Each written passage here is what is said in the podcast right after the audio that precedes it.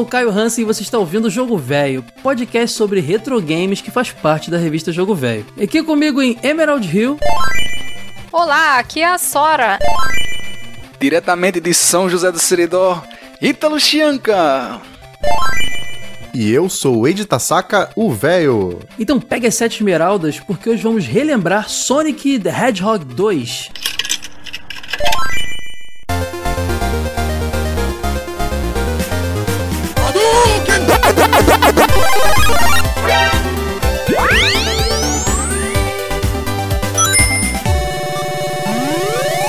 Jogo Velho Podcast.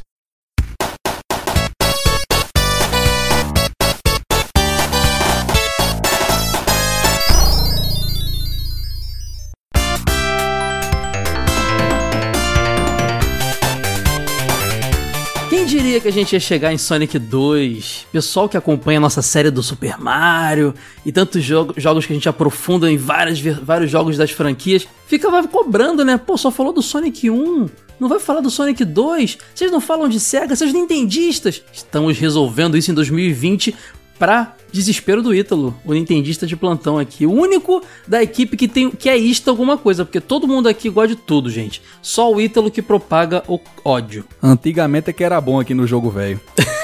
Essa frase é muito. Antigamente, né? Nostalgia é jogo velho, né? Agora a gente tá vivendo. Acabou o jogo velho, preferia vocês antes. Antigamente é... aqui era tudo mato. É.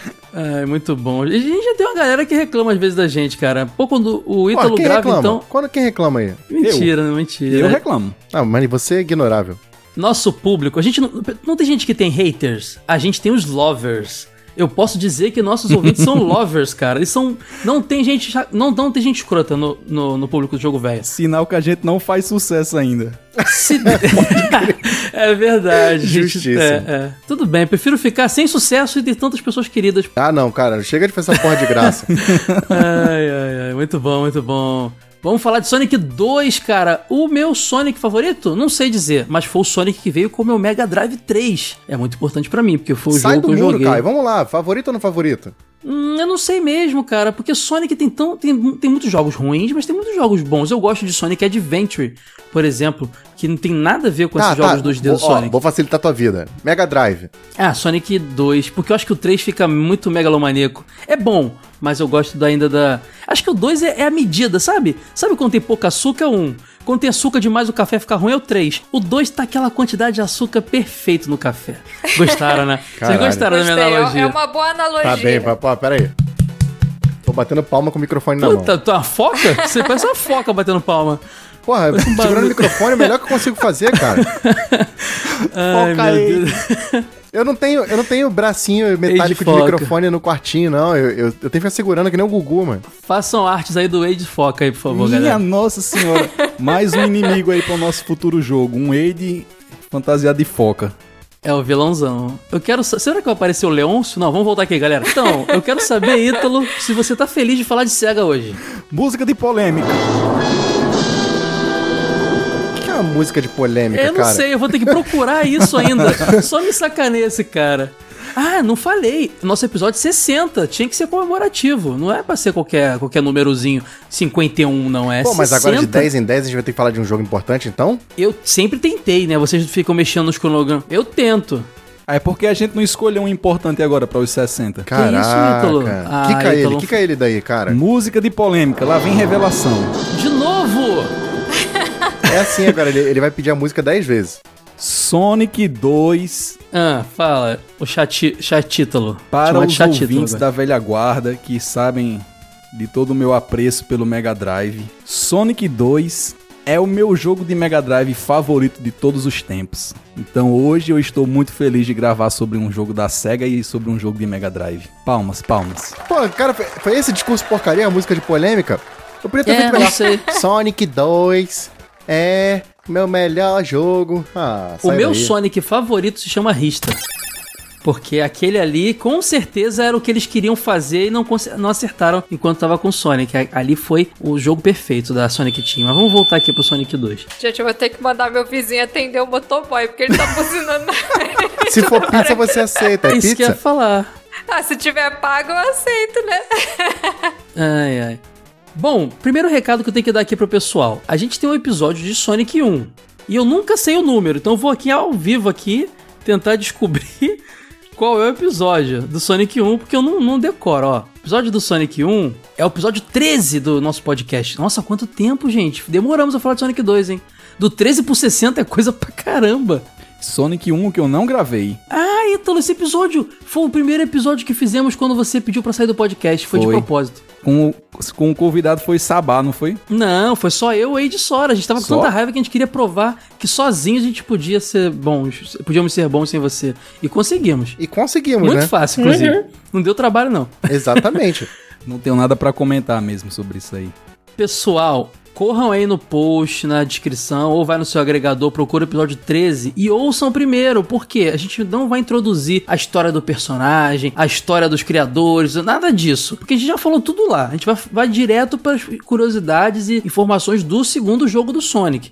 Então, ouçam lá o episódio 13 primeiro. Aproveitem que não tem o Ítalo, vai ser muito mais agradável, inclusive.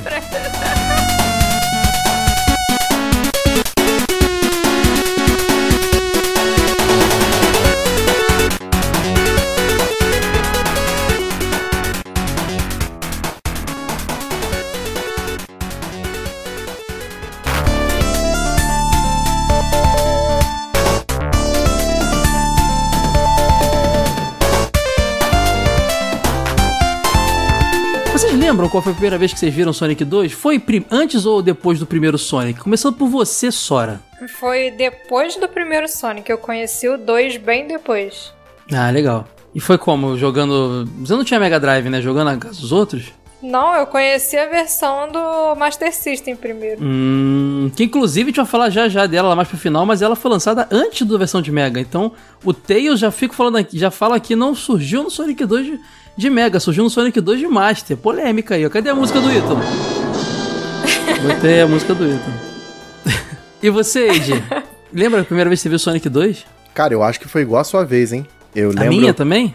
Eu acho que da sim, porque. É igual a sua. Eu joguei o Sonic 2 no Mega Drive 3 que eu ganhei de presente de Natal. E tipo. Era aquele bundle clássico, né? Sim, é caixa vinho e tal, com o Mega Drive 3.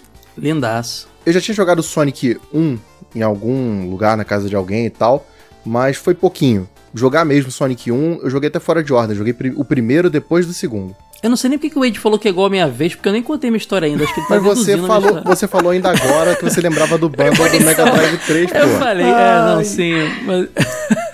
Ai, mas é isso mesmo, cara. Antes de falar com o Ítalo, eu vou aproveitar e contar a minha história, então, Tá é vendo isso que mesmo doente aí. ali? Falou a parada e. Não, eu falei só que eu tive o Mega Drive. Eu joguei, eu tinha o Master System, eu joguei o Sonic 1 porque eu tinha aquela versão... Não, minto, eu não tive a versão do- com o Sonic na memória. Eu tive a versão com o Hang-On, eu tinha o Master System 1 na, o normal. Eu prefiro, eu prefiro a versão dele que ele comia enroladinho. Essa vida saudável dele tá acabando com a memória, viu? É Então- verdade, cara, ele tá virando um cachorro. Tá chovendo tanto no Rio que eu não tô nem conseguindo correr, gente. Saudade de correr. Ó, Sonic, corrida, ó, tudo a ver, mas vamos voltar aqui. É, então, eu tava lá, eu, eu joguei muito Master System na casa de tios, de amigo que tinha aquela versão do Master System com Sonic, até porque também antes desse Master sair, o cartucho do Sonic tava bombando também ali durante esse período, né? Então eu chegava a jogar, alugar o Sonic 1 de Master. Mas no Mega Drive eu joguei o 2 primeiro. Olha que curioso. Porque logo depois do meu mar, eu não tinha. Eu jogava. Eu, eu cheguei a ver ou jogar o Sonic 1 no Mega Drive, acho que do meu irmão, que trouxe pra minha casa. Eu já contei aqui, meu irmão, filho do primeiro casamento do meu pai, então ele não morava comigo. Então uma vez ele trouxe o Mega com Sonic 1, mas eu era muito novo, eu não joguei muito. Aí eu ganhei o Mega Drive, esse bundlezinho, e aí eu joguei muito Sonic 2. E eu tive aquela sensação estranha de jogar o 1 depois, quando eu tive um cartucho de Six Pack. Quem lembra aí do Six Pack? Que enviam seis joguinhos, um deles era o Sonic 1. E eu senti, eu senti uma diferença, porque o Sonic 2 ele tem uma evolução considerável em comparação ao primeiro. Ao mesmo tempo que é muito parecido, tem uma, uma, uma evolução considerável. E você, Ítalo, como é que é a sua história com Sonic 2? Conheci Me- ontem aí. Minha, É, conheci agora jogando. minha história com Sonic 2 é um pouco exótica, mas eu resumiria ela assim. Ai, é meu um, Deus do céu, ele um sempre amor- faz drama. um amor platônico que jamais foi correspondido. É aquele amor que você tem à distância, você não quer assumir que tem, mas ele tá sempre lá pra machucar o seu coração. É assim a minha história com Sonic 2. Eu não sei se eu já contei aqui no. Isso não no faz o menor sentido, Ítalo. Eu não sei não se eu já contei sentido. aqui no podcast, mas quando eu comecei a jogar videogame, eu comecei com o Super Mario World. Só que na época tinham duas locadoras, um com jogos de Nintendo e outros com jogos da Sega. E eu era louco pra jogar Mega Drive, só que o dono da locadora dizia: "Você não pode começar a jogar videogame por um Mega Drive, porque os jogos são mais difíceis". Cara, ele não me deixava jogar Sonic. Eu queria jogar Sonic e ele não me deixava jogar Sonic. E a primeira lembrança que eu tenho do Sonic 2 é daquela parte do, da fase bônus, que é tipo um pseudo 3D, que tá Sonic e Tails correndo assim numa fase tubular, que parece um. Uhum, uhum. E eu lembro de É ter visto aquilo. É, e tipo, nunca tinha visto nada 3D num jogo, não. Eu fiquei alucinado com aquilo ali. Eu queria jogar e eu achava que o jogo era só aquilo. E eu passou aquela vontade, eu queria conhecer esse jogo, conhecer esse jogo. E sempre que eu chegava na locadora, eu dizia, eu quero um jogo de um bichinho correndo lá numa, numa fase tubular assim 3G. E ninguém sabia, mas porque era só a fase bônus, né? E aí passaram anos e eu tentando descobrir que jogo era aquele. Até começar a ter contato com as primeiras revistas e ver que aquilo fazia parte de Sonic 2. Só que quando eu fui atrás da locadora e disse, rapaz, eu quero jogar Sonic 2, já não tinha mais Mega Drive nas locadoras de São José. Que a locadora de Jorge, que aqui só tinha Mega Drive, ele foi embora pra Recife e levou o acervo todo. Então fiquei sem Mega Drive em São José. E aí eu sempre quis jogar Sonic 2 e demorei o que? Uns 15 anos pra poder jogar o Sonic 2 e é o meu jogo de Mega Drive 2 fa- Mega Drive favorito. É o jogo que eu sempre quis que tivesse no Super Nintendo, e infelizmente não tinha. Eu fiquei emocionado com a história do Ítalo, achei bonitinho. Então você queria jogar o Sonic e não podia jogar Sonic 2. Queria jogar Sonic 2. Primeiro eu não sabia que era Sonic 2. Quando eu descobri que era, não existia mais o jogo por aqui e não tinha facilidade de você ter acesso a um jogo desse. Principalmente aqui no interior do Rio Grande do Norte, né? E era aquele jogo que eu sabia que era bom, não queria assumir pra ninguém que eu gostava de Sonic, que eu queria jogar Sonic, porque aqui era rivalidade, tensão master, e demorei anos e anos e anos pra jogar Sonic 2, depois de grande já, no Mega Drive do meu amigo João Nilson. A gente zerou junto numa tarde de sábado, e ali foi uma paixão que eu não consigo nem descrever. É o meu jogo de Mega Drive favorito, um dos 16 bits favorito pra mim até hoje. Olha, é histórico ver o Ítalo falar com tanta paixão de um jogo de Mega Drive. Fiquei emocionado, tô Tô quase É chorando verdade? aqui. Tô emocionado também, cara. Quem te acompanha aqui também deve estar surpreso de ver você falar tão bem de um jogo de Mega Drive. É, não sei se foi a dificuldade que. Quando, sabe quando você não consegue ter alguma coisa, você parece que quer mais do que o normal? É, foi bem É por aí mesmo, porque essa paixão não tem por nenhum outro jogo de Mega Drive. Eu já adianto logo, nunca mais você vai escutar esse depoimento. Mas Sonic, tanto um quanto o dois, principalmente o dois, ele era bonito aos olhos mesmo, cara. Uma criança via aquilo ali e ficava apaixonada. Era a coisa mais incrível na cabeça dela, né? Eu não culpo o Ítalo, não. Jogando só Mario, ver aquele monte de cor, paralaxe, aquele bicho rápido pra caramba. É de explodir cabeças. É, o Mario ele era bem mais comportado, o Sonic mais radical, né? Ah, é, o jogo era um desbunde. Sonic 2 tem uma curiosidade, né, galera? O Sonic 2 foi uma produção mais norte-americana do que japonesa. Vocês estão ligados nisso? Isso, não é nem da Sonic Team. É, tem envolvimento, Calma, não. né? É, não é. explica Não, não é não. Não, pra mim é. Não é. Porque Ah, no no coração do Age Aiton se vale, você gente. pegar o jogo velho, tirar o Caio, eu Ah, não. e a Tá me Sora demitindo no e ar? botar em outro podcast deixar só o Ítalo. O podcast que a gente fizer nós três lá não é jogo velho? Pra mim Não, é não. é. Ah, claro que é. Você sozinho não é nada, sai Não, fora. é porque Uh, tem gente da Sonic Team envolvida, mas foi produzido nos Estados Unidos, a maior parte do jogo, pela Sega Technical Institute. é a STI. E tem uma curiosidade, né, Age? Ele foi praticamente desenvolvido ao mesmo tempo que outro jogo famoso, que é o Sonic CD. Exatamente, o time foi dividido em dois, né? E muita gente diz que o Sonic CD meio que era pra ser o Sonic 2, mas aí os norte-americanos estavam fazendo o Sonic 2, o Sonic CD ficou megalomaníaco, atra- atrasou. É tudo lenda, né? A gente não sabe de verdade, só sabe que os jogos foram feitos quase que simultaneamente e separadamente. Tanto é que o Sonic CD ele tem muito mais similaridade com o Sonic 1 do que com o 2. Eu percebo isso clara- claramente. Então, essa história que você mencionou por alto, o que aconteceu foi o seguinte: o Yuji Naka, ele tava meio que tretando com a SEGA do Japão. Uhum. E ele não tava satisfeito com as políticas internas da empresa, ele foi lá e se demitiu, saiu fora, assim, falou, tipo, ah, vou procurar meu rumo em outro Foi lugar. assim dramático? Caramba. Foi, ele tretou, foi, ele saiu tretado. Ele no que queria ele saiu fora, reconhecimento e queria ganhar mais, né? Principalmente por conta do sucesso que foi o primeiro jogo. sim, porque na verdade o que ele queria, é, sei lá, sei lá, Yuji Naka Sonic the Hedgehog, sabe?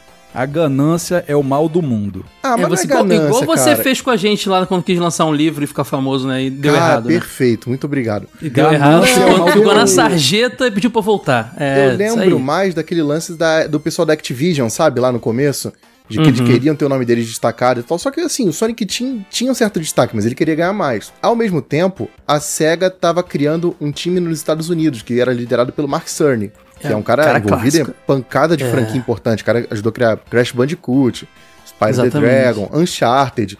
Ele tava agora até no, no Death Stranding, né, do, do Kojima. Uhum. E o Mark Cerny fala assim, pô, mas esse cara é muito bom pra ele ficar solto no mercado. Aí chegou nele, ô, ô Yuji, vem pra cá pro STI, que aqui a gente vai te pagar melhor e você vai ter liberdade pra você criar o que você quiser, assim. Fica à vontade, você vai poder criar o Sonic que você quer e tal. E o Yuji Naka pilhou, tá ligado? Ele foi lá e saiu fora. Só que no que ele saiu, o, você tinha o Hirokazu Yasuhira, que também era do, do Sonic Team. E ele também foi atrás. Pra mim, esses dois caras são os mais importantes do Sonic Team do primeiro jogo. Então, por isso que eu falo, não, não é a Sonic Team no nome, mas é o Sonic Team na essência, Isso. trabalhando nos Estados Unidos. O Masato Nakamura da trilha sonora fez a, a Doom também? Ou, fez a só do 1 e fez a do 2.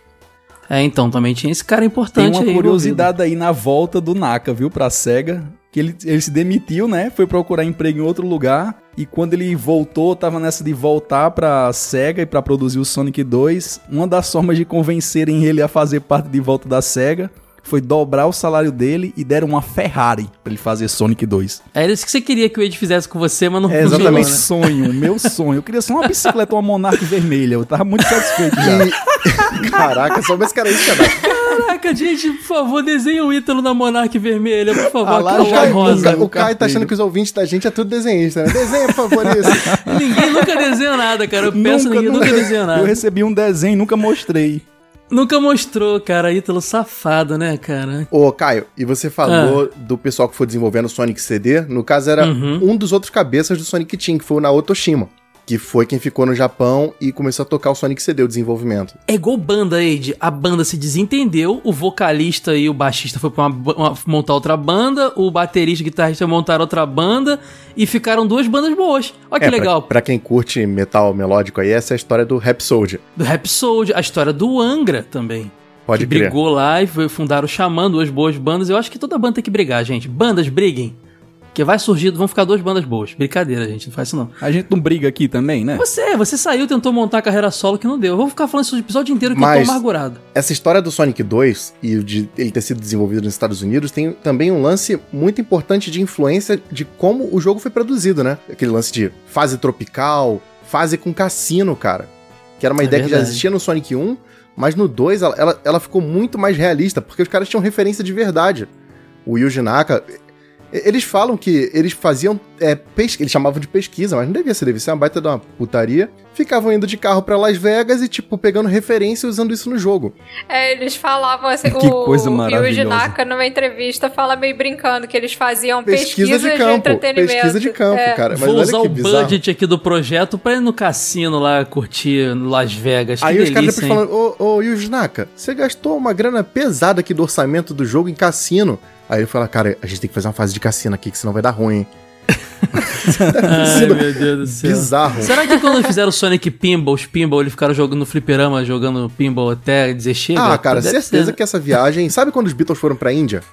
Certeza Aham. que aconteceu uma parada dessa com o Yuji Naka, cara. O George Harrison voltou com uma cítara e pronto. Beatles virou loucura. É isso. Agora, você sabe que ele Ah. tinha uma outra exigência também, né? Hum. O Yuji Naka, ele queria. Ele falou- topou fazer o jogo, mas ele falou assim: esse jogo tem que ter um modo de dois jogadores. Que era uma coisa que ele já queria ter feito no Sonic 1. Quando eles estavam no final, na, etapa de polimento do jogo, já pra lançar, ele tentou fazer e não conseguiu. E ele botou como exigência: eu faço Sonic 2 se a gente conseguir fazer um modo de dois jogadores. E rolou, né? Rolou e gerou um personagem novo muito querido e antológico que é o Tails, ou Miles Tails Prower, que tem uma também outra treta nisso aí, gente. Tem treta, Sonic 2 é cheio de treta. Porque o Tails foi, desenvol- foi criado, o, o design dele, no Japão. E o, o cara que criou lá, o, o Yasushi Yamaguchi, ele tinha pensado nele como Miles É Miles per Hour, que na verdade, se você falar isso devagar, vira Miles per Hour, que é milhas por hora. Exatamente. Para brasileiro não faz muito sentido, porque milhas a gente. Primeiro, que é porque tá em inglês, né? Já ajuda a não fazer sentido. Segundo, porque milhas não é o- a forma de métrica que a gente usa mais aqui. A gente usa mais quilômetros e tal. Porém, é, nos Estados Unidos eles queriam usar o nome Tails, que tem uma brincadeira com o fato de ser uma raposinha de duas caudas. Tails, duas caudas, ra- rabos, dois. Vocês entenderam? E ficou essa briga, e sabe o que o cara fez? O, Pelo menos eu acho que eu li isso aí, não sei se é verdade. E a Sushi encheu as fases de Miles, Miles, Ele, Miles. ele encheu de Miles e ele, ele ainda conseguiu fazer de uma forma que o, o- ele conseguiu forçar pro personagem se chamar, pra ter o seu apelido. E ele Sim. encheu de Miles em tudo quanto é canto, cara. Que é a mesma coisa Aquela que a gente fase do no Street cassino, Fighter. cara, é, é cheio de Miles escrito no fundo. Sonic Miles, Sonic Miles. Caio tem todas as resenhas do, de bastidor, é Caio que tem. Eu sou o Nelson Rubens Gamer. É a graça é sabe só as tretas, só a resenha que ninguém sabe, é aquele sabe. Sem contar que a criação do Tails ainda teve uma outra é, polêmica, né? Porque ele foi elaborado como um tanuki, que é um tipo de guaxinim típico lá do Japão. Hum, Só que o Mario, no Mario Bros 3, já tinha uma roupinha de tanuki. Aí os desenvolvedores, os designers que estavam trabalhando nele, pensaram que isso poderia acabar gerando problemas. Então eles fizeram um concurso interno e escolheram um desenho é, baseado em um kitsune, que é uma raposa de que tem várias caudas do folclore É, é a japonês. mesma coisa, a Kitsune é um personagem do, do folclore. Só que assim, os Isso. americanos nunca iam aprovar um Tanuki de novo, sabe? Porque esse jogo, ele, ele aconteceu em duas frentes. Tinha coisa no Japão e, e nos Estados Unidos. E eram os americanos quem estavam dando as cartas ali, porque o jogo tava vindo da STI. Então eles iam chegar com o personagem do folclore japonês, os americanos iam falar, não, isso aqui não funciona aqui não, tira fora e pronto. E é muito doido, porque a Kitsune é uma raposa de nove caudas, não é isso? Até no Naruto tem lá a- a- uma, uma raposa assim. Mas tem um animal que é o ba, um ser místico, né? Que é o bacaneco, uma coisa do tipo, que é um gato de duas caudas. Que também é da, da mesma origem do próprio Tanuki da Kitsune no folclore japonês. Então, assim, ele é meio que a mistura desse gato com essa raposa. E outra curiosidade, foi feito de novo, como foi feito com o Sonic antes, um, um concursinho interno, né? Pro, pro, pro layout, pro design ali do, do personagem. Legal isso. É, do Sonic a gente até botou na nossa revista número 4, né? Quem não viu, pode comprar na loja do velho. Tem lá todas as ilustrações que a gente botou de arte conceitual, do lance de que o Sonic ia ter uma banda de rock e tudo mais. Tem um monte o de história coelhinho, curiosa. né? Que deu, deu origem ao Rista depois. Aí namorava Madonna. antes. É, ele tinha uma namorada, nossa, foi Ele quase foi um demais. tatu e depois o tatu Um virou um personagem da cachorro. franquia Um Sonic. cachorro bulldog, cara. A história é tenebrosa. E acabou sendo um ouriço cacheiro. Ou, como a Tectoy diz, um porco espinho. Dizia, né? Um porco espinho. Mas muito bom. Prefiro esse Sonic aí. Mas o Tails é muito legal, cara. Eu lembro quando eu joguei Sonic 2, eu já conhecia o Sonic 1 do Master. Então eu já tinha aquela ideia do Sonic protagonista sozinho. Eu adorei o Tails, cara. Eu, eu ficava muito chateado de não poder jogar com o Tails no Sonic 2. Como assim? Não, dá pra jogar, mas assim, somente o Tails como sozinho como protagonista. Dá Acho que pra dá pra fazer jogar. isso com, Dá com também, cheat, viu? não é? Não, Não. sem cheat. Você, quando você vai no modo opção, você escolhe Sonic Tails, Sonic Only ou Tails Only. É verdade. Inclusive é muito legal quando você põe, é, você tem essa opção e quando você põe pra jogar com o Sonic e o Tails, porque o Tails te segue o tempo inteiro quando você joga no single player. Se o cara plugar um segundo controle ali, mesmo sem botar multiplayer, ele consegue controlar o Tails em vários momentos, né? Controle e o Tails é invencível. O Tails só atrapalha, velho. É, sozinho. Na ele fase é- bônus que eu digo, Na hein? fase. Exatamente, é isso, é isso que eu tô lembrando aqui, cara. Como dá raiva, ufa. velho. Quando a gente for falar dela, a gente vai explicar isso, mas caramba, fase bônus com Tails é só pra chorar mesmo. Vocês, na época, vocês chamavam Tails de Tails? Sim. Sim. Sim. Ah, vocês eram É, muito pô. avançados. Porque aqui era só raposinha. Eu tinha manual, tinha revista de videogame, tinha um desenho na Globo, na SBT, sei lá, também, Meu do Sonic. amigo, aqui não passava nada. Mas não tinha revista de videogame, cara? Eu me surpreendo que você sabia que era uma raposa. Como é que você não chamava de lobo guará? Mas eu nunca vi um lobo eu chamava guará. de raposa. Nem raposa também, né? Não, raposinha aqui tem em todo canto, meu amigo. Você atravessa a rua, tem Tem uma raposa no Brasil, Ítalo? Raposa no Brasil aonde, Ítalo? Raposa Você tem mora- aqui, Ah. meu amigo. Procura aí na internet. Ah, não. Raposa seridó. O Calma aí, eu povo vou achar cria agora. raposa aqui, homem. Não tem... Ítalo, não tem raposa no Brasil. Ah, galera, eu não vou entrar nesse tipo de discussão, não, porque acho que a gente não vai sair nada de bom daí. mano. Mas aí vocês achavam que ele era homem ou era, era um menino ou uma menina? Pô, o Ítalo fica teorizando as coisas que são off-game, cara. Daqui a pouco ele vai entrar na questão se o Tails é marrom ou Sabe o laranja. que é isso? mas É um é videogame laranja. só pra 50 pessoas ficarem jogando. Aí enquanto um cara tá jogando, tu fica pensando aí. Isso aí é macho ou fêmea? Sei lá, cara. Ah, porque tinha esse negócio, né? O pessoal falava que o Tails era uma menina, porque ele tinha um, um ar infantil, né? É, o meu pessoal associava É. logo a namoradinha do Sonic, e não tinha nada disso. Papo de locador era assim, não tinha informação Cara, não, cada um ele, criava. ele tá mais como o aprendiz do Sonic, sabe? Como um fã do É. Sonic. Ele é um fã do Sonic, dá pra perceber que ele é muito fã do A Sonic. própria história do jogo diz que ele é um fã do Sonic, né? Que o Sonic esnobava Exatamente. ele, e aí ele mostrou lá que era veloz também, usando as caudas, e o Sonic, epa, esse bicho é massa. E aí deu chance a ele. Já que a gente tá falando do Tails, é bom explicar que ele era muito inteligente, É, inclusive ele fez lá o Tornado, né? Que é o, o avião do Sonic, que vai ser protagonista pra caramba nesses jogos aí, nesse jogo principalmente. E ele também tinha a habilidade com as duas caudas dele de fazer um helicópterozinho, uma hélice e, vo e voar, cara. Não era possível voar com ele quando você jogava com ele, né? Ele era meio que igual o Sonic, só no Sonic 3 que isso foi possível, essa habilidade. Mas quando você tava jogando com o Sonic e ele te acompanhando, se ele caísse em algum lugar e tal, ele voltava voando, né? E era tão legal essa animação dele voando. Uma coisa que você comentou, Kai, que ele tem essa aparência meio fofinha, é isso aí foi intencional, né? Porque a ideia era introduzir um personagem que servisse tanto como companheiro pro Sonic, mas também que atraísse a atenção dos jogadores mais novos pra franquia. Por Faz isso que ele é sentido. mais bonitinho. É, vem daí até a vontade do Yuji Naka de por isso fazer um, um- um jogo de dois jogadores, né? Eles fizeram uma campanha de marketing tão forte no lançamento do jogo, né? Cara, o que acontece é o seguinte: eles tinham tanta certeza que o jogo ia ser um sucesso. Que, e o jogo estava sendo desenvolvido nos Estados Unidos, então o setor de desenvolvimento e de marketing estavam trabalhando muito próximos um do outro. Uhum. Então eles estavam vendo o produto e falando, cara, isso tá muito bom. Quando fizeram as entrevistas lá com o cara que eu não lembro agora o nome dele, é o Nielsen, ele era o, o, o chefe de marketing da SEGA na época, perguntaram pra ele assim, mas e se o jogo não fosse um sucesso, o que você ia fazer?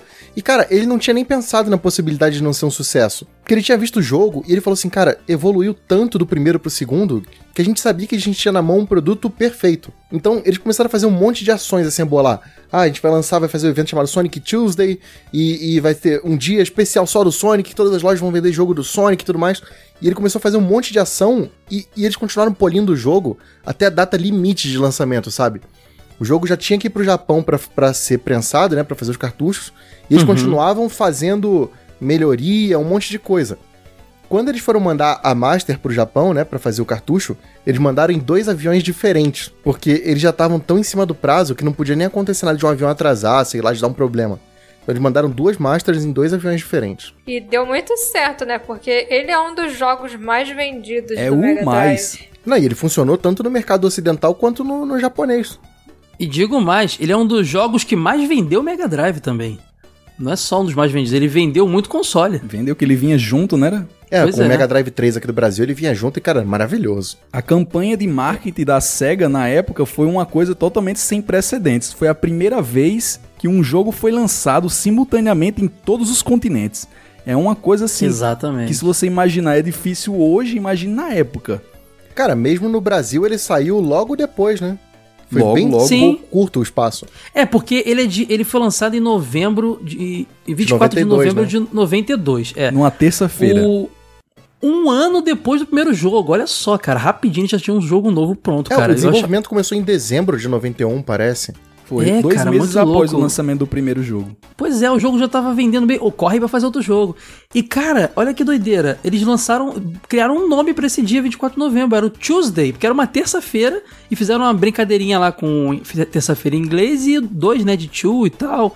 E deu muito certo, cara. Todo mundo ficou aguardando. Imagino que tenham, tenha tido filas nas lojas igual quando lança novo iPhone. Algo deve do ter tipo sido assim. massa, cara. hein? É, demais. E eles foram, assim, pioneiros em alguns tipos de campanha diferentes, porque além das revistas, que eles colocavam imagens, promoções das revistas, eles levaram protótipos do jogo para programas de televisão, por exemplo. Eles lançaram lá o jogo, botaram uma das primeiras fases num programa do, da Nickelodeon, Nick Arcade.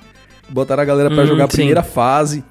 E eles, eles levavam cartuchos protótipos do jogo pra apresentar em shoppings. E aí tem uma história muito massa. Foi que roubaram desses cartuchos. Exato, isso deu ruim. Nossa, cara. Isso deu ruim. Se você procurar na internet, você acha uma pancada de versão beta desse jogo por causa dessas ROMs que saem, dessas versões é, prévias aí. Que tem até fase que não ficou na Que versão tem final. fase cara. que não tinha, tem uma pancada É. de coisa que não tá. É nessa que tem uma certa analogia, porque tem ali uma relação das fases que lembra um pouco Sonic CD. O pessoal É. usa muito esse beta pra fazer analogia com Sonic CD. Não, o que acontece é o seguinte, o Junaka confirmou. Quando ele pegou pra criar o jogo, a ideia dele, como sempre, sempre começa a dar um negócio muito grandioso e depois você vai ver que vai dar problema e você começa a cortar. Ele criou a ideia do conceito do jogo com 18 fases. E o jogo ia ter várias timelines diferentes. Então ia ter viagem no tempo, cara. Olha isso, cara, o Sonic CD tem isso. E ele queria fazer um negócio muito similar ao Sonic CD. Só que a diferença é que o Sonic CD, as fases se passam em períodos diferentes, mas é o mesmo ambiente. No Sonic 2, não. Ele queria fazer assim: Emerald Hill, Hilltop, é uma época. É, é Oil Ocean e, sei lá, outra fase é outra época. São fases completamente diferentes em períodos históricos diferentes. Quando ele viu que isso ia dar problema, ele falou assim: não, peraí, vamos começar a cortar. Quando eles, eles começaram a reorganizar o jogo, a Chemical Plant ia ser a décima fase. E aí eles foram lá e passaram pra segunda. Eles falaram assim: ah, deu certo e tal, mas a gente teve que dropar um monte de ideia.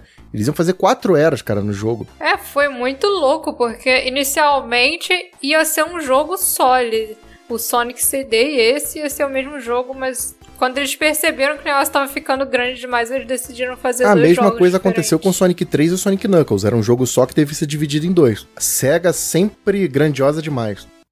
É porque tava dando prazo, o prazo de lançar, simplifica aí, depois você termina lá, depois você faz o que você quer. Aí lança lá o que dá. É mais ou menos isso. Tem os dois, os dois betas, que, protótipos que mais famosos é o Sonic 2 Early Prototype, que é basicamente o Sonic 1 com fases a mais, mas tem o Sonic 2 Beta, que esse sim é já o Sonic 2 mesmo, e que tem aquele monte de fase que o Ed comentou. Tem screenshot dele com inimigo que não tá na versão final, o sprite do Sonic é diferente, tem umas mudanças bem interessantes ali, vale a pena. Dá pra achar ROM.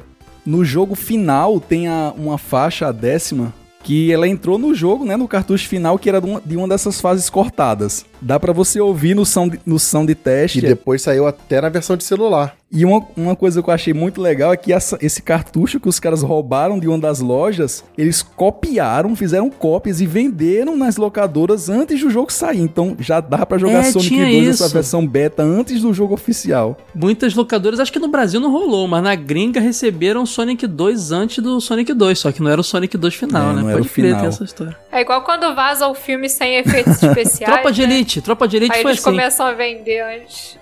Todo mundo viu a versão Tropa de Elite vazada, pode crer. A gente falou também da- das campanhas de marketing e a Tectoy botou pesado aqui no Brasil, que tinha campanha de tinha é, comercial do Sonic 2 até na televisão. Oi, eu sou o Sonic e este é o meu amigo Tails. Nós estamos no jogo Sonic 2. Agora o Dr. Robotnik está mais diabólico. Eu tenho que ser ainda mais rápido para conseguir passar pelas novas fases e perigos. Ainda bem que você vai me ajudar.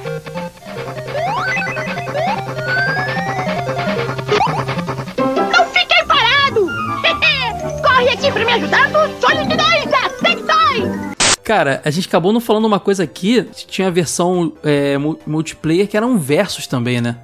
Que vocês, você enfrentar, vocês iam em algumas fases, a Emerald Hill, a Cassino Night e a Mystic Cave, e vocês tinham que fazer um tempo melhor do que o seu colega, e pegando mais itens e tudo mais. Tinha essa versão versus também do, do, É, do vocês se cruzavam, apesar de é, ele dividia a tela em dois, só que numa faixa horizontal.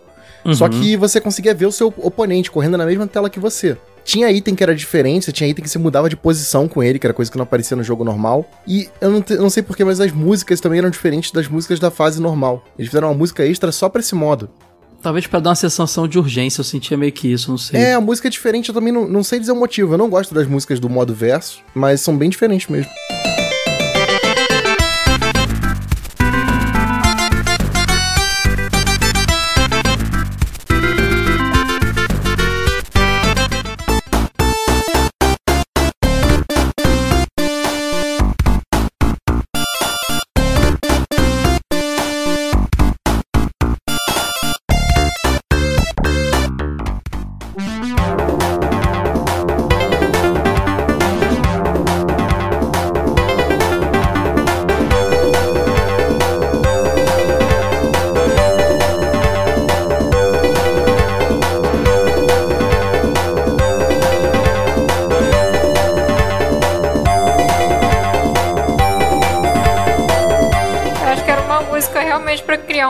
De disputa Sim. ali. É, um- Dava um, um pós-jogo legal também, né, cara? Foi interessante isso.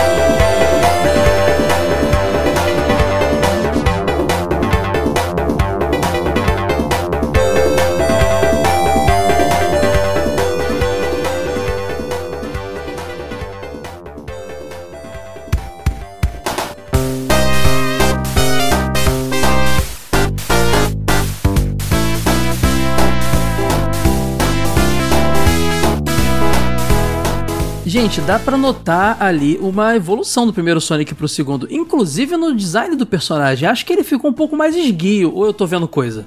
O sprite é diferente. É, eu achei ele um Até porque tem bem mais movimentos, eles estão aproveitaram e redesenharam, né?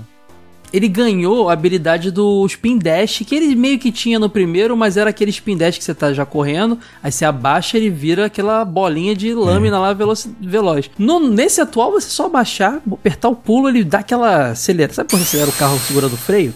E depois solta e vai com tudo? Deixa isso era tudo muito frenético, né? Maravilhoso. É, cara. O Sonic CD tinha isso, mas quando você fazia no Sonic CD, a animação do Spin Dash era muito mais uma anima parecida com a- o Spin Dash do Sonic 1, só que com você controlando, como eu expliquei, abaixando e apertando, do que o do 2, onde ele fica meio oval e sai fumacinha, e é maravilhosa a animação. É, os sprites são bem mais caprichados no Sonic 2. Não só os sprites, cara. Na verdade, é, level design eu acho muito mais interessante do 2 que do 1. Eu gostei da forma com que eles deixaram o jogo um pouco mais linear pra dar, dar a chance de você aproveitar mais a velocidade. O 1 tem Ah, não, algumas... mas peraí. Linear em que sentido? Porque esse- o que esse jogo não é pra mim é linear. Chemical Plant que, que o diga. Pois eu já acho ele mais linear ah, que não. o primeiro. O que você tá, deve dizer é assim: no 1 você tinha interrupções. Muitas. Então você tá correndo, tem um buraco que te impede de continuar correndo. Isso. Isso eu- eu até vejo isso como um defeito. A primeira fase não tinha isso, depois. A gente comentou no outro podcast. O jogo, ele é rápido, mas não te deixa ser rápido. Nesse jogo, não. Nesse sentido, eu entendi o que você tá falando. Só que ele não é linear porque tem várias fases que tem rota alternativa, cara. Isso. E essas rotas você vai acessando, tipo, de forma muito rápida. Se dá um pulo aqui ou você desce aqui e vai. Mas segue num rojão grande. É, porque assim, no Sonic 1 você consegue montar na sua cabeça como funciona a fase. Você tá vindo, cai num buraco, anda pra esquerda, pula a, a poça de lava, tem um elevador, sobe e desce. Tenta montar na sua cabeça como que é o mapa, por exemplo, da Aquatic Ruin, que é o É, terceiro não dá mundo. não. Não tem como, até hoje, 20 anos, 20, 30 anos do jogo, eu não consigo entender como é o mapa daquela fase. Porque um buraquinho que você cai, você cai numa parte que você, opa, peraí, eu acho que eu nunca vim aqui. E a fase começa a ficar meio meio desconstruída, aí você cai por um lado e vai pra cima de novo. Ela já não, você não começa a formar a imagem do mapa na tua cabeça, sabe? Eu acho que eles quiseram fazer uma coisa mais frenética mesmo, né? Explorar mais essa questão da velocidade. Sim, ele é um jogo mais Sonic. rápido que o primeiro. Uma outra coisa que acontece nesse jogo é que as fases do jogo, elas não são divididas em três atos, como é o primeiro jogo, né? Que você tinha o primeiro ato, o segundo ato e o terceiro com o chefão. Agora você tem o primeiro ato e no final do segundo aqui aparece o chefão. Eu gostei, cara. Ficou mais dinâmico o negócio. Eu preferi assim. Só tem três atos, né? O último mundo normal, né? Que é o Metrópolis. Dizem que aquele terceiro ato era uma fase de um ato só que, que acabou se juntado ali. e É tal. isso Tem mesmo. um- Ele ia ter dois, dois atos e depois ia vir uma fase diferente, que é uma fase toda azulada, assim, que eles não aproveitaram. E depois eles reaproveitaram até alguns assets dela no Sonic Spinball. E aí Sim. eles pegaram, mas o mapa já tá pronto e tal, botaram os elementos da Metrópolis e fizeram ela com o terceiro ato. Com o terceiro ato. Vale fazer um comentário aqui que você mencionou Sonic Spinball. Eu joguei muito Sonic Spinball no Master e no Mega, eu tenho inclusive. E acho que Sonic Spinball é muito influenciado pela fase do cassino, cara. Ah, Tá tudo ali. e o Jinaka não, não, não, não, não, foi pouco no cassino, né? Cara, o cassino. Até porque o- a fase do cassino, a gente vai falar das fases já, mas é uma fase de cassino que é mais meio que um pinball na real, né? Pelo amor de Deus. É porque é pra ele, ele, é, representar aquelas maquininhas, né? De, de cassino também que você tem bolinha. Imagino que seja algo do tipo. É, você tinha louca. maluquice similar no Sonic 1, que era aquela Spring Yard. Mas ele não tinha esse lance de ser cassino de verdade, sabe? Cara, eu acho muito boa essa fase. Incrível. Não tinha porque eles não tinham conhecimento de causa. Eles não tinham ido num cassino de verdade ainda pra conseguir É- é representar de É a forma mesma fiel. coisa da gente. Eu nunca fui a Las Vegas, então a minha noção de cassino é o que eu vejo no filme. Mas eu imagino que você tá lá, deve ser um negócio muito mais imponente, saca? E você pega muito mais referência e tal. Um dia eu vou fazer assim umas viagens de pesquisa de campo também pra Las Vegas pra fazer uma, re- uma revista aí, né? A gente também tem que comentar uma coisa interessante, que aí é o momento Akira Toriyama aí do, do, do, do Sonic, cara. Que é o fato de das esmeraldas lá que existiam no primeiro, elas eram seis, e agora elas são sete, e ao reuni-las você vira o Super Saiyajin. Ou melhor, o Super Sonic, que é o cara, Super Saiyajin, é total cara. Goku, velho. É o Goku puríssimo ali, cabelo O arrepiado. próprio Naka diz que é. Ah, ele fez, já fez esse comentário, já admitiu? Já, Já, ele Ah, velho, que mas é- mesmo que ele não dissesse que é, tem que ser, tá ligado? É ele idêntico. é muito apaixonado por Dragon Ball. Porque até o pulo, quando ele dá assim, ele pula com a mão fechada, é idêntico ao É, Super Saiyajin, igualzinho. cara. É muito Ele, igual. te- ele é dourado e tem os espinhos pra cima, como o, o, o Super Saiyajin 3 tem aqueles cabelos pra cima, meio inclinado, né? Bem, bem na mesma pegada. E olha que curioso, Para que isso aconteça, foi inserida uma sétima esmeralda. O que, que tem no Dragon Ball? Sete esferas do dragão. Olha que doideira, galera. Isso aí é. Tá, tá, tá na cara que é influência do Akira Toriyama. Tem uma história da revista Videogame que eles já estavam com a edição pronta e um menino entrou em contato com a redação e falou assim: Cara, olha só, eu descobri um negócio aqui muito estranho. O Sonic fica amarelo. E o pessoal da redação falou assim: Não, como assim o Sonic fica amarelo? Você sabe reproduzir isso? E aí chamaram o moleque e ele reproduziu o truque. E o cara ficaram assim: Meu Deus, isso tem que virar capa da revista. Eles mudaram toda a edição para dar destaque pro Sonic, pro Super Sonic na capa. E a revista vendeu horrores.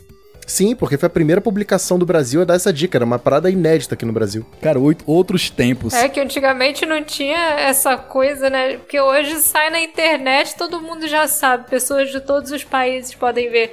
Antes não, você dependia da mídia local. Não, já ia ter né? no trailer, já ia ter no trailer ele se transformando no Super Saiyajin. Estragam tudo hoje.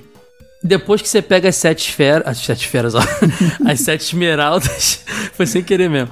Que ficam nas fases bônus, que a gente vai falar delas, que é muito legal. É, basta você ter 50 anéis com você, dar um pulinho que você vira o Super Sonic e a cada um segundo você vai perdendo uma, uma, uma, uma argola e quando perde todas elas você volta ao normal. Mas isso te dá uma, uma, uma, uma invencibilidade por um tempo, você flutua, ele fica meio que flutuando, né? Meio que algo do tipo assim. É, ele, ele, ele começa a planar, parece que ele tá acima É. do nível do chão. Exatamente. E o, o mais legal é ele pode realmente cair num buraco e morrer, se esmagar, nem tudo, nem mortal pra tudo. Mas, cara, facilita muito, muitos trechos do jogo. E, cara, até, até a animação do, do, do, do- do personagem, que a gente já mencionou desde o Sonic 1, que as animações são legais, quando você demora a jogar, ele fica batendo o pezinho, cara de medo quando tá andando no precipício. O, o Super Sonic ele tá sempre confiante. Então olha, olha o cuidado. Ele fez com que o, o- ele ficasse sempre com aquela cara de confiante, porque ele tá, afinal de contas, com um super poder, né? Demais isso. Esse cuidado é Ah, maravilhoso. até a música dele é diferente.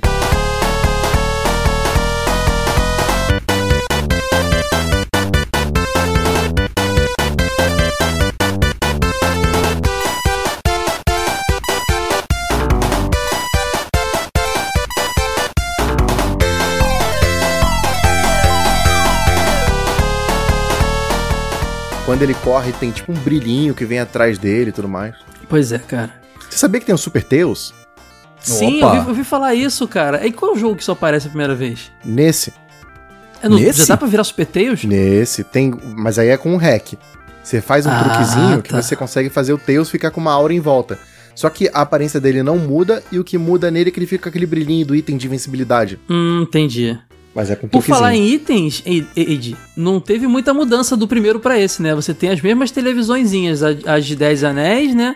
A invencibilidade, com as estrelinhas, a de vida, que tem a carinha do Sonic, o shield, né? O escudo que dura até você tomar uma pancada, e o Power Sneakers lá, o sapato de velocidade, é que te dá velocidade, super velocidade, como o próprio nome explica. É, então, só no modo de dois lá que tem o item de troca, né? É, tem esse item aí, mas, mas no jogo em si é a mesma coisa, só no 3 que a gente vai ver loucura total. Tô doido pra falar de Sonic 3 aqui, galera, porque é mó megalomaníaco. É item é torta doidado.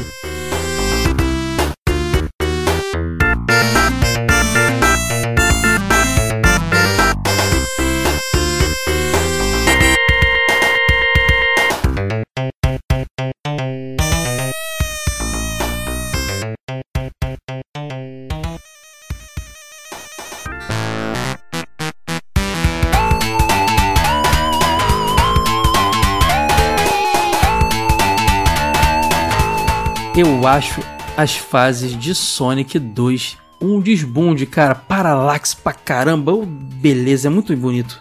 Sensacionais. Vocês querem começar falando do- da fase bônus? Já que está tanto querendo falar dela? É, quer ouvir a música do fase bônus? Vai pro final do podcast.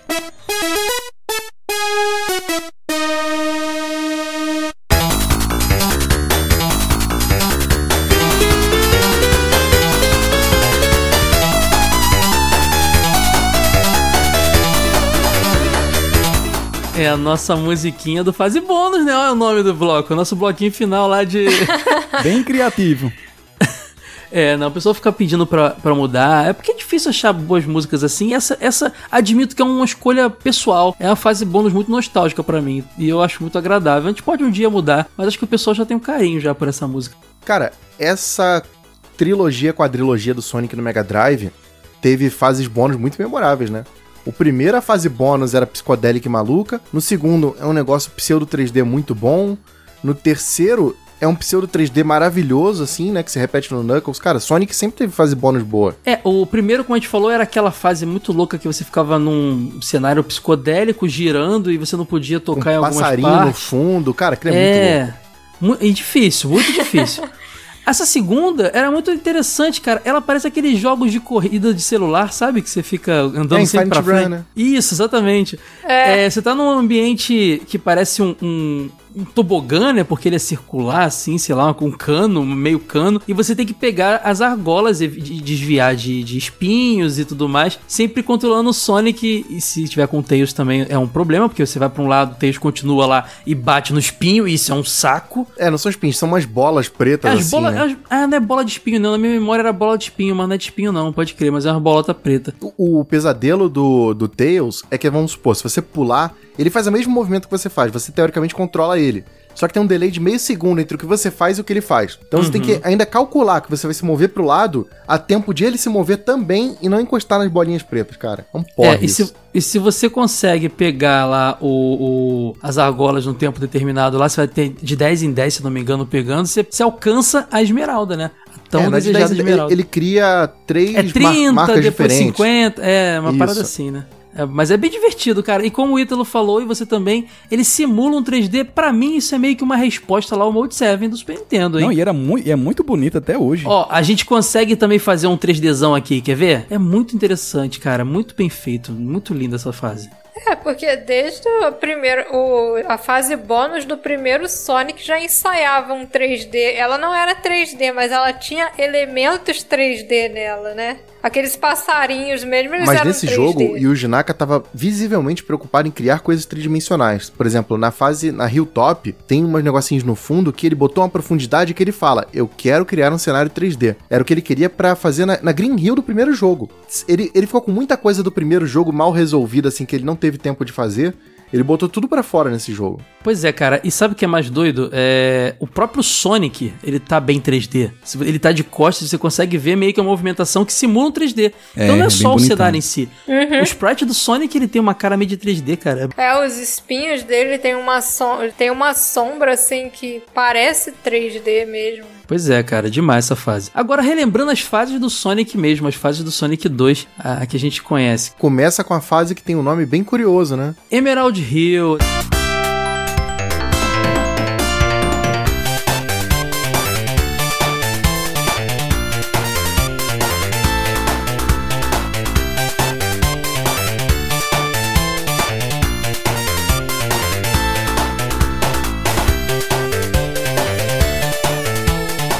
Primeiro que ela é um plágio da Green Hill Zone e eu acho legal porque dá uma certa um ar de estou em casa, né? Me sinto confortável, esse é o Sonic que eu já conheço, ela é igualzinha a Green Hill Zone. É, tanto que no protótipo que vazou lá era chamada Green Hill Ah, Zone. não sabia disso. Se botaram o Emerald ali, faz sentido, né? É, porque Emerald Hill era o nome de uma ilha que ficava próximo de onde eles estavam nos Estados Unidos. Hum, Então eles falaram, Interessante. já que a gente tá nos Estados Unidos, o pessoal vai lembrar desse lugar, botaram Emerald Hill. E a esmeralda é verde, né?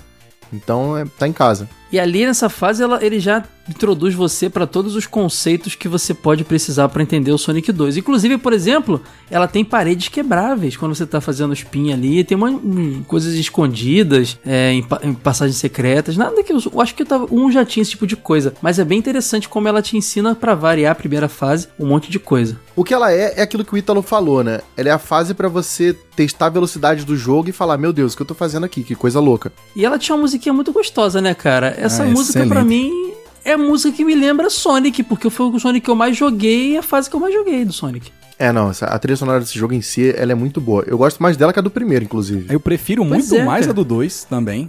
É, pode crer. Sabe o que, que me lembra? Sabe aquelas bandas de ska, tá ligado? Parece um reggaezinho, Sim.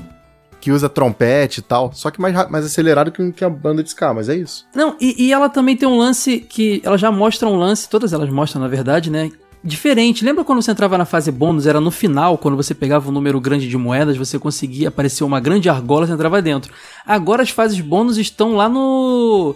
naquelas torres de. Como é que é o nome que dá Dos pra postes, separar? né? Checkpoint? É checkpoint, exatamente. Que você passa ali no poste pra poder você continuar dali depois. Dependendo do número de argolas que você tiver, você aparece umas estrelinhas em volta, você consegue entrar na fase bônus.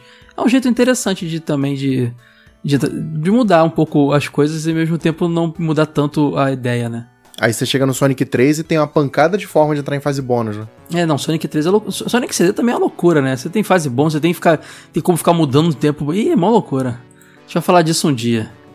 Eu não sei se existe diferença no enredo japonês pro americano, mas no japonês diz que Sonic foi parar aí porque ele, depois de salvar o mundo, né? No primeiro, tava atrás de férias, tava passando assim por os mundos e acabou topando aí com essa ilha paradisíaca, resolveu parar pra curtir as férias e descobriu que lá o Dr. Eggman tava atrás das esme- esmeraldas do caos pra abastecer a nave dele lá, o ovo da morte, né, em referência à estrela da morte de Star Wars.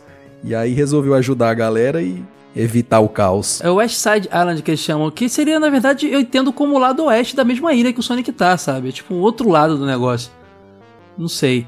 Mas, mas é, pode crer, ele tá num outro ambiente. É ali que ele conhece o Tails, né? O Tails se une a ele e tudo mais. Depois tem Chemical Plant, que é uma fase tão antológica que entrou no Sonic Generations, cara. Que é aquele Sonic que comemorou acho que 25 anos do Sonic, ou 20. Comemorou uma data grande aí do Sonic. E foi selecionado algumas fases famosas de vários jogos.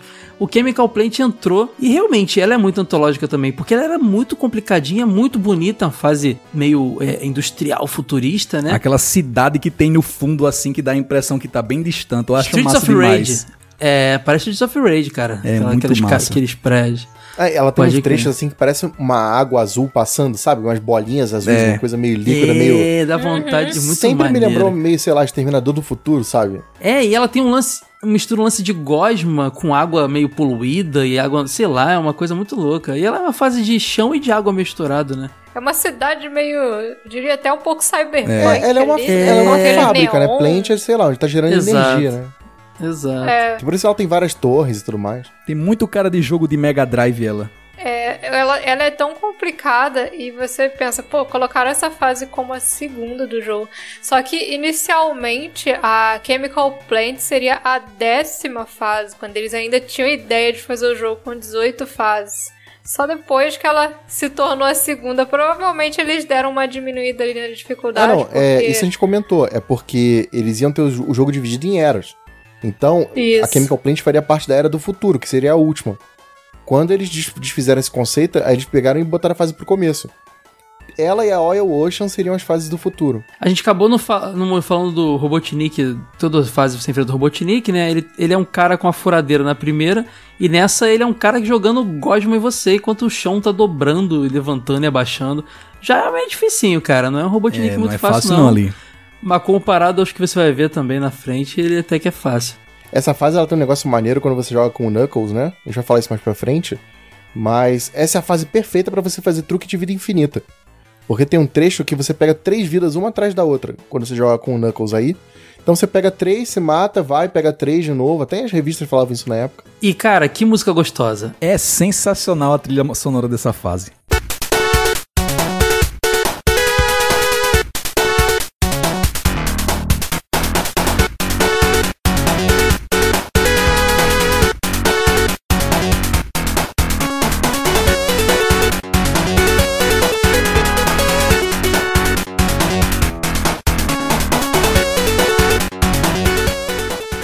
Essa música é muito. Sabe o que eu lembro muito dessa fase? Quando eu tinha o Mega- meu Mega Drive, eu era meio ruim, né, jogando esse jogo.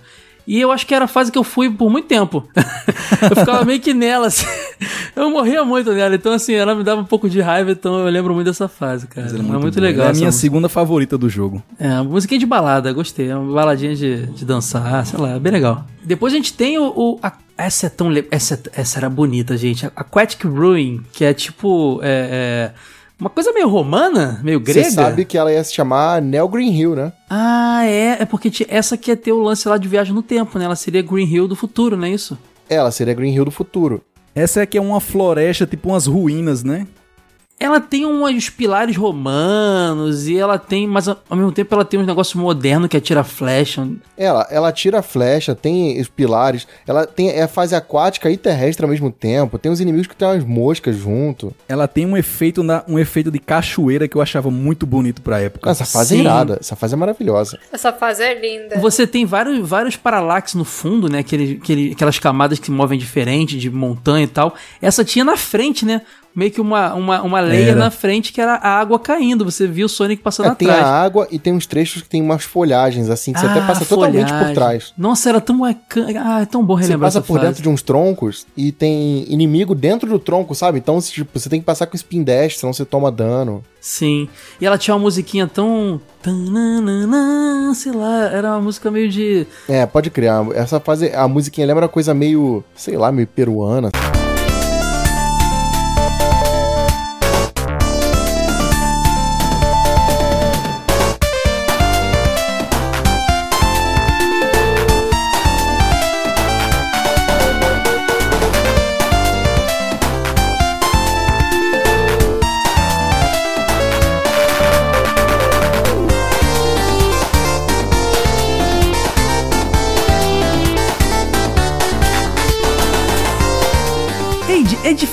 As músicas do Sonic, só são boas, né? É difícil São definir. boas demais. Bom, depois a gente tem a Cassino Night, a famosa Cassino Night. É maravilhosa. Cara, Cassino Night é muito viagem, cara. A gente não falou do chefe da outra, né? Que tem umas torres É. que atirando flecha. Então, são duas, dois pilares, um de cada lado, que tem as carinhas do Robotnik, e eles abrem e atiram flecha de um pro outro. Você tem que subir na flecha pra pular nele. E o Robotnik fica dando uma retada em cima dos, das, do- É a marretada dele que faz sair a flecha. É. Mas, ó, ela, não tem cara do Robotnik, não. Ela tem a cara de passarinho. Não, é a cara do. Robotnik aquilo. Não, é passarinho. O jogo espera que você suba na flecha e pule no Robotnik sempre que ele faz isso. Só que logo no comecinho ele joga uma flecha que é meio alta. Então o, o truque é você subir na flecha e ficar logo em cima do pilar até o fim da luta, sabe? Você acaba muito rápido. Ed, eu tô vendo uns passarinhos aqui, Ed. Não sou maluco, Passarinho. não. Não tem nada de cara de Robotnik aí, meu. É um passarinho. Mano, É um passarinho. Robotnik. que- Gente, Você é um passarinho que cospe flecha. Ed, você tá maluco. Não é Robotnik. Cara, sempre vi o Robotnik ali, cara, não é possível. É, é umas, Não, não não é. Robotnik. é umas galinhas, Ed. Tá passando informação aí Não. errada porque tu. Galinha. Tipo uns pintinhos, né? É, uns Caraca. pintinhos bonitinhos até, cara. Não é Uma, Robotnik uma mesmo. curiosidade que vale mencionar: os bichinhos que a gente salva no final são os, são os flickers ou só, de- só no 3D Blast que eles colocam isso?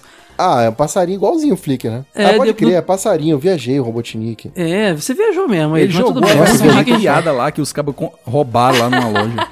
Achei por que, que eu, eu falei que era o Robotnik, desculpa. Hum, Durante a fase, eu vou mandar a foto. Tem pilar que solta flecha que tem a cara do Tem. Robotnik. É eu escroto demais. Foi o que eu falei, pô. Cara, essa cassina é tão legal, ela tem referência a, a Pinball. Ela tem um momento ali que a plataforma flutuante é meio que Tetris, sabe? Você fica passando nela, ela parece o Tetris andando assim. E ela tem uns blocos doidos e, e ela tem uma dificuldade muito grande que é que você às vezes quer passar em frente e você não consegue. E você fica preso batendo naqueles. Eu não sei nem como é que chama isso. Os negócios ficam pim, pim, pim, pim, pim, pim, batendo e você não consegue seguir em frente. É Tem muito vezes irritante. que é irritante, é irritante E mesmo. um monte de luz piscando, um negócio neon, é uma loucura, é uma viagem. É, uma loucura. E é nessa que tem Miles escrito tudo quanto é canto, que é pra o cara não botar Tails mesmo, né? E é essa que tem a minha música favorita.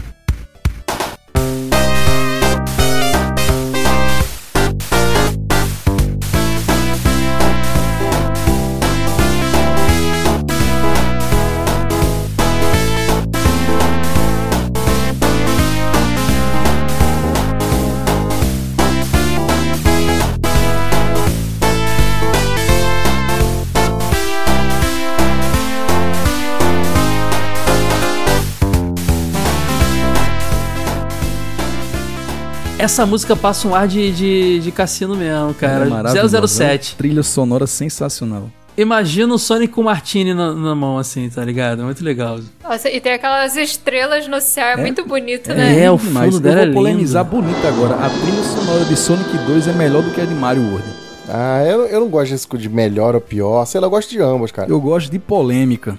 Kai, você falou do Sonic Generations. Essa, essa fase, inclusive, ela foi DLC no Sonic Generations.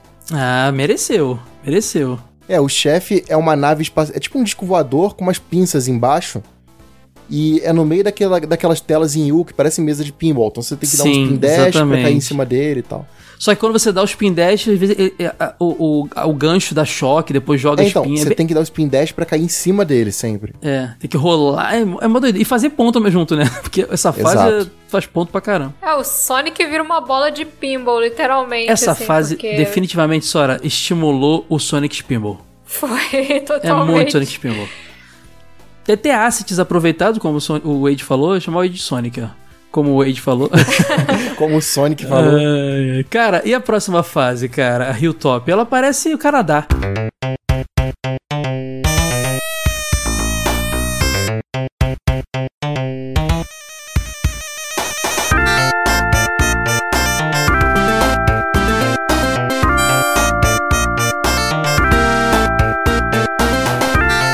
Ela é a Emerald Hill meio reaproveitada, né? É, mas ela é uma Emerald, exatamente. E ela é meio que no, no, ar, no ar, né? Você vê, você tá numa montanha alta, porque você olha no fundo. É, tudo bem, o nome já diz, Hilltop, né? Aí você olha no fundo, você vê uns picos com nuvens abaixo de você. Então você percebe que você tá no alto do negócio. Ela é a fase também que você não é tão veloz, né? Ela já É. começa É. a quebrar um que pouco fica naquelas gangorras subindo e descendo. Exato, e ela tem e ela tem lava, cara. Fase com lava. Apesar dela não ser uma típica fase de lava, ela tem lava, sabe? Ela pega muito do espírito da, da Marble Zone, né? Do, do- É. Tem aquele quase bondinho também. Você vai descendo uns mini bondinhos ali. E o Yuji Naka fala que ele gosta dessa fase porque ela treme. Quando aparece o lance da, da, da lava, tem erupção na fase. Ah, É. é verdade, tem essa parada, é muito legal, cara. Eu acho muito louco que, assim, é uma fase que claramente acontece no alto, né? Você vê as nuvens lá embaixo se movendo, mas também é uma fase que tem lava subindo. Mas, Sora, então pode é ser- bem curioso. É um de um vulcão. vulcão, é. É, ele tá no topo de É. uma montanha que é meio que um vulcão, pode crer. E o, robot, e o vilão desse, o Robotnik, é um carinha. Você tá entre dois poços de lava, ele fica subindo e descendo, atirando fogo em você, né? E você não pode cair na lava, mas também não pode pegar o fogo. É, É, ele tem tipo um chatinho. canudinho em cima, assim, que cospe uma é, chama. chatinho, chatinho, chatinho. Lança chamas, né? Praticamente. É, exato. É, mas ele solta umas fireball, sabe? São umas bolas de fogo, não é bem uma um lança-chamas, é mó doideira. Cara, a próxima fase ela é bem doida e ela tem, ela me lembra mais, sei lá, o Sonic 3 acho que se inspirou muito nessa fase. Melhor música do jogo.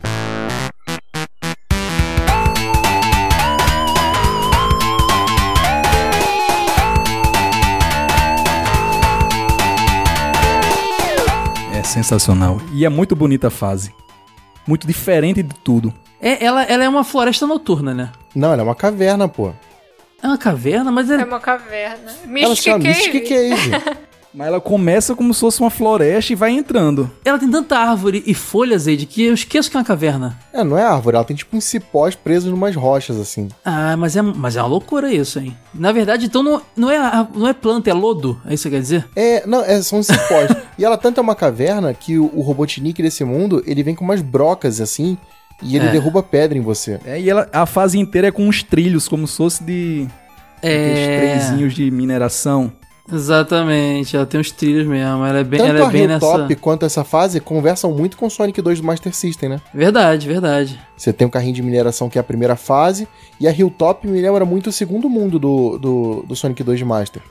Verdade. O Yuji Naka comentou que, tipo, quando eles foram elaborar esse mapa, eles desenharam na ilha uma caverna, um lago, uma montanha e um local de construção. Então, depois, na hora de elaborar a fase em si, eles fizeram a progressão entre esses cenários, por isso que ela tem toda essa variação. Hum, É, a Sora mencionou mapa, é porque inicialmente eles fizeram bem similar ao lance que eles fizeram no Sonic de Master System. Que era ter aquele mapinha com progressão e você vai avançando, tipo o Donkey Kong. Só que acabou que eles não aproveitaram essa ideia. Cara, a próxima fase, a Oil Ocean, ela é muito igual às, uma fa- às fases de, de. Há umas fases que você vê lá no Rista, de, de, de, de indústria também e tal. Ela tem o lance de, do, do fogo que libera uma plataforma subindo, você usa como impulso. Ela tem as hélices que faz você dar uma, meio que uma flutuadinha. E é mó legal, porque o Sonic meio que dá uma pirueta. Cara, ela é uma fase. E tem uma música do Aladdin. Eu não entendi porque tem essa música do Aladdin nela. né?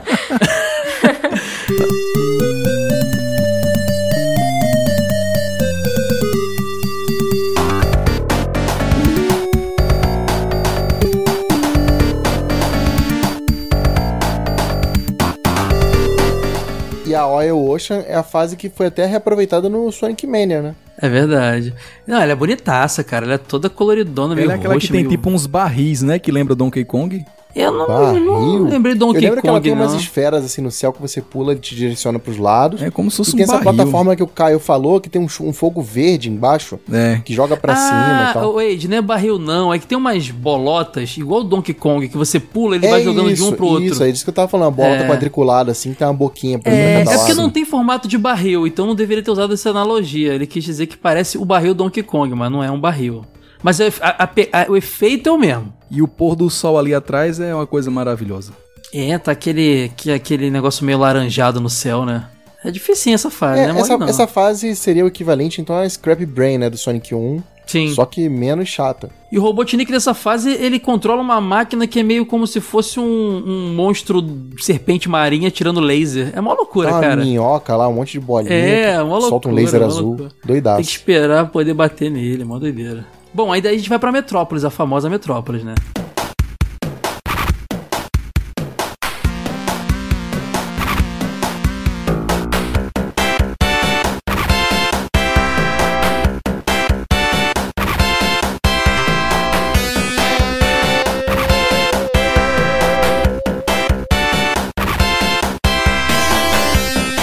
Cara, Metrópolis é uma fase chata, mas eu acho ela fantástica, velho. Ele é excelente de jogar. É, eu acho. Ela, ela é longa, ela é difícil. Você vai passar dela geralmente com uma argola só sofrendo, sabe? Quando você toma porrada, tem que voltar correndo pra pegar a mesma argola pra você não ficar sem. Cara, mas ela é bem interessante porque ela tem tantas ideias bacanas de plataforma.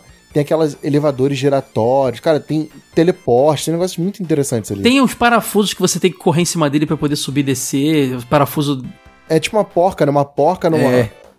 no parafuso. Tem um- uns negócios que você anda dentro, que é tipo um tubo que você vai girando, É, assim, tipo um sabe? teleporte, assim, te leva de um ponto pro outro da fase. E cara, tem aquela, as laterais que lembram que lembram aquelas paredes de pinball pra você subir, pá, pá, pá, batendo na é tipo tabela uma parada nela. amarela, assim, uns triângulos amarelos. Não, é muito, é uma doideira. É, é muito, é muito, é muito elemento, cara. É muito, é muito complicado essa fase, cara. Não é fácil, não. Eu acho muito maneiro quando ele tá nessas paredes que você comentou, ele vai subindo e fazendo uns malabarismos, virando É, de cabeça pra ixi, baixo. É muito, muito maneiro massa. isso.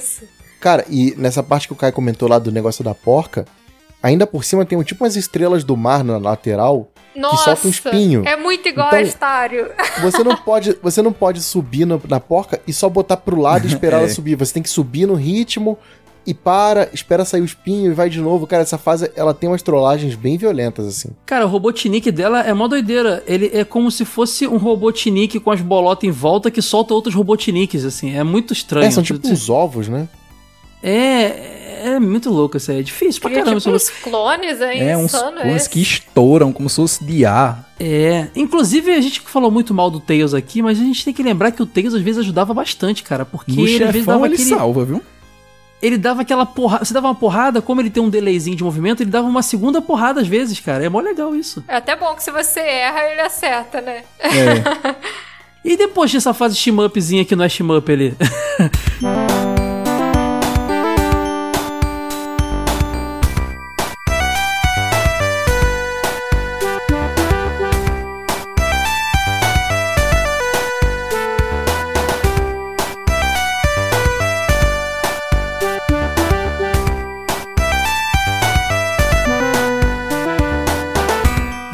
É muito Cara, engraçado, cara. Essa fase, o Yuji Naka fala que foi um dos maiores desafios deles no jogo, porque acontece, quando você tá jogando com o Sonic ou com o Tails, ela é uma fase normal.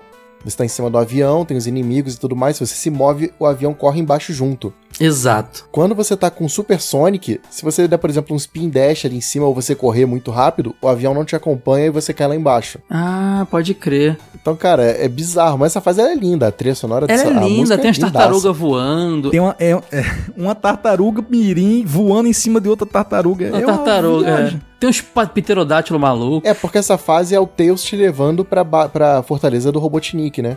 Exato. Ele tá pilotando o tornado e você tá meio que em cima do tornado ali enfrentando os inimigos. E como o Ed falou, se você tá como o Sonic normal, cair dele é praticamente impossível, né? Você é praticamente tá numa fase que tem chão. Você fica tranquilo. Você pula, o avião vai estar embaixo de você pra te pegar de novo. Mas mesmo assim, o psicológico fica abalado. É Eu ficava meio, tá meio na nervoso. altura, né? Se você quiser, estiver jogando com Tails, é o Sonic que tá pilotando. É a Sky Chase o nome dessa fase, né? É, Depois exato. vem a Wing Fortress, que é a fortaleza lá voadora que, cara, a, animação da fortaleza se aproximando é bem imponente, né? Que você percebe que é uma coisa muito grande, você só vê meio que pedaços daquele negócio gigante chegando Cara, perto. mas qual é a da galinha sniper? Que sai, dentro, que sai do chão assim ovo. tubinho, né? Eu tinha esquecido disso, cara, pode crer. Ai, o cara só tem noção que esse negócio é louco quando você começa a pensar muito sobre ele. Essa galinha também parece muito aquele personagem do desenho do Sonic, que era uma galinha lá do, do mal, né? Tem, Que acho que um aparecia desenho assim. bem parecido também na prévia, lá no- na versão inicial dele, é da banda. Pode crer, pode crer. Não, e essa fase aí tinha um- uma musiquinha tensa, né? Essa fase.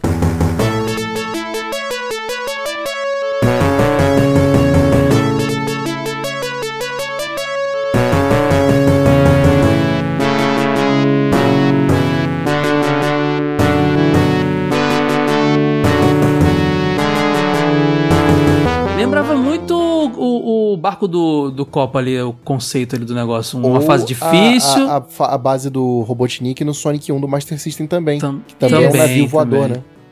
Também. Aquela música tensa, difícil pra caramba, né? Essa fase não é facilzinha, não. Não, definitivamente não. Depois tem o, o Def, a Def Egg, né? Que é a, a, a base do Robotnik mesmo. Pra você que tá, tá, tá na lua, aquilo ali. É o que? A lua? o aquilo? ovo da morte é uma, é uma maravilha um negócio desse. É uma homenagem à Estrela da Morte de Star Wars, na minha opinião, cara. É, certeza. Ah, total. Caraca, os caras estavam zoando demais, né? Lá você enfrenta o Mech, Mecha Sonic, né, cara? Que é um Sonic cibernético, ali um pouco maior que o, que o Sonic. E que é um personagem que. Esse é o mesmo Mecha Sonic do Sonic CD? Não, lá é outro nome, né? É, que um é Mecha Sonic e o o outro, outro é, é, Metal Sonic. Metal Sonic. Metal Sonic. Esse é só um capanguinho ali que tu matou e nunca mais voltou, né? E aí tem uma animação tão legal quando você vence o Mecha Sonic, que é o Robotnik correndo, você indo atrás dele, ele faz a corrida do Naruto, sabe? Os braços pra trás, assim. Que é engraçado demais essa corrida dele. Desesperado, ele correndo desesperado, homem. É nesse momento que você vê que Sonic não é um corredor muito bom, porque o, o Robotnik O dá um pique, correu na frente dá um dele, né? Piquezinho crer. e bota na frente dele, viu? Corrida do Naruto é a corrida do Naruto. É Não, Não tem diferenciado. aquele negócio que diz que o caba desesperado corre muito mais, né? Sei disso aí, não. É. É a adrenalina, faz correr mais. Você nunca levou uma carreira de uma vaca num curral, não? Ah, não. O caba corre igual uma égua. Caraca. Só no jogo vai se ouvir isso, cara. Cara, o Robotnik ele entra num, num mecha Robotnik, num robozão. Num... Que tem até um bigode, cara. Pelo amor de Deus, é muito É, bizarro. a Robô versão tem um dele bigode. robô, cara, gigante. Cara, eu lembro de ver essa foto em revista ou alguma coisa do tipo, e eu achei muito. Eu de- demorei a zerar Sonic 2 pra caramba, né? Eu achei tão imponente o vilão ser um robozão grande que ocupa a tela inteira. Não, e a música é muito maneira, cara, dessa luta. É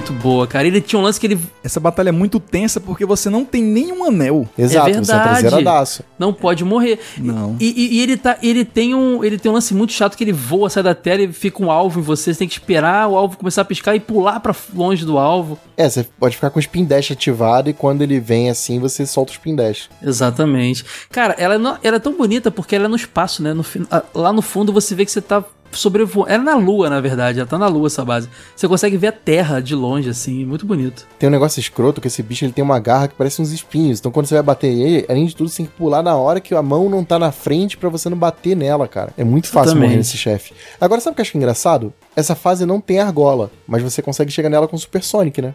Pois é, cara. Tem o truque. E tanto o jogo prevê que você pode fazer isso, que tem um final específico pro Super Sonic. Tem, tem. Os finais são, se você joga com o Tails lá fazendo o esquema lá, você tá voando, o, o Sonic pilotando o avião, o Tails meio que voando na frente, né? Se você zera com o Sonic, o Tails pilotando o avião e o Sonic na frente, inclusive imagens muito bonitas. E tem a versão Super Sonic que o Age falou, que você tá o Super Sonic voando na frente do avião. E é tão bonitinho que os passarinhos que você salva vão te seguindo assim, é tão legal, cara. Não, esse final é muito bacana, porque ele mostra primeiro uma, uma cena em preto e branco, que é a explosão da nave, da, da base do Robotnik. Exato. E quem tá na Terra assim olhando assim, caramba, o que Os aconteceu? tal, não sei o quê. animaizinhos, é. Muito maneiro, cara. Dramatizando a cena, né? O efeito do preto e branco. O mais legal é que no primeiro Sonic você tinha que reunir as, es- as esmeraldas pra ter o final certo. É, porque senão você tinha o final do Robotnik reunindo elas. Pra você poder ver o Sonic realmente vencendo, tinha que reunir. Essa não, as esmeraldas no caso geram algo além de um final melhorado. Geram um, o, o Sonic Super Sonic, né, cara? É muito legal isso. Foi um conceito bem bacana. E o Ashura, conhece o Ashura? Já ouvi essa falar dessa lenda aí, cara? É um, é um, é um bugzinho, né? É um glitch que você faz no jogo e você joga com uma versão do Sonic que é verde com tipo uma mecha preta. E aí o pessoal fez até um hack disso, tem várias versões do Sonic com Ashura hoje em dia. É, cara, ele tem um visual legal, né, cara? Né? É ma- maneiro. Sonic é real 2 tem um mesmo. negócio, cara, que ele tem tanta versão ROM hack bacana. Tem uma versão chamada Sonic 2 XXL, que o protagonista é o Sonic gordo, cara. e é muito bizarro, recomendo, assim, vale a pena procurar essa ROM. Realmente Eu bizarro. tô vendo né? aqui, é mais legal.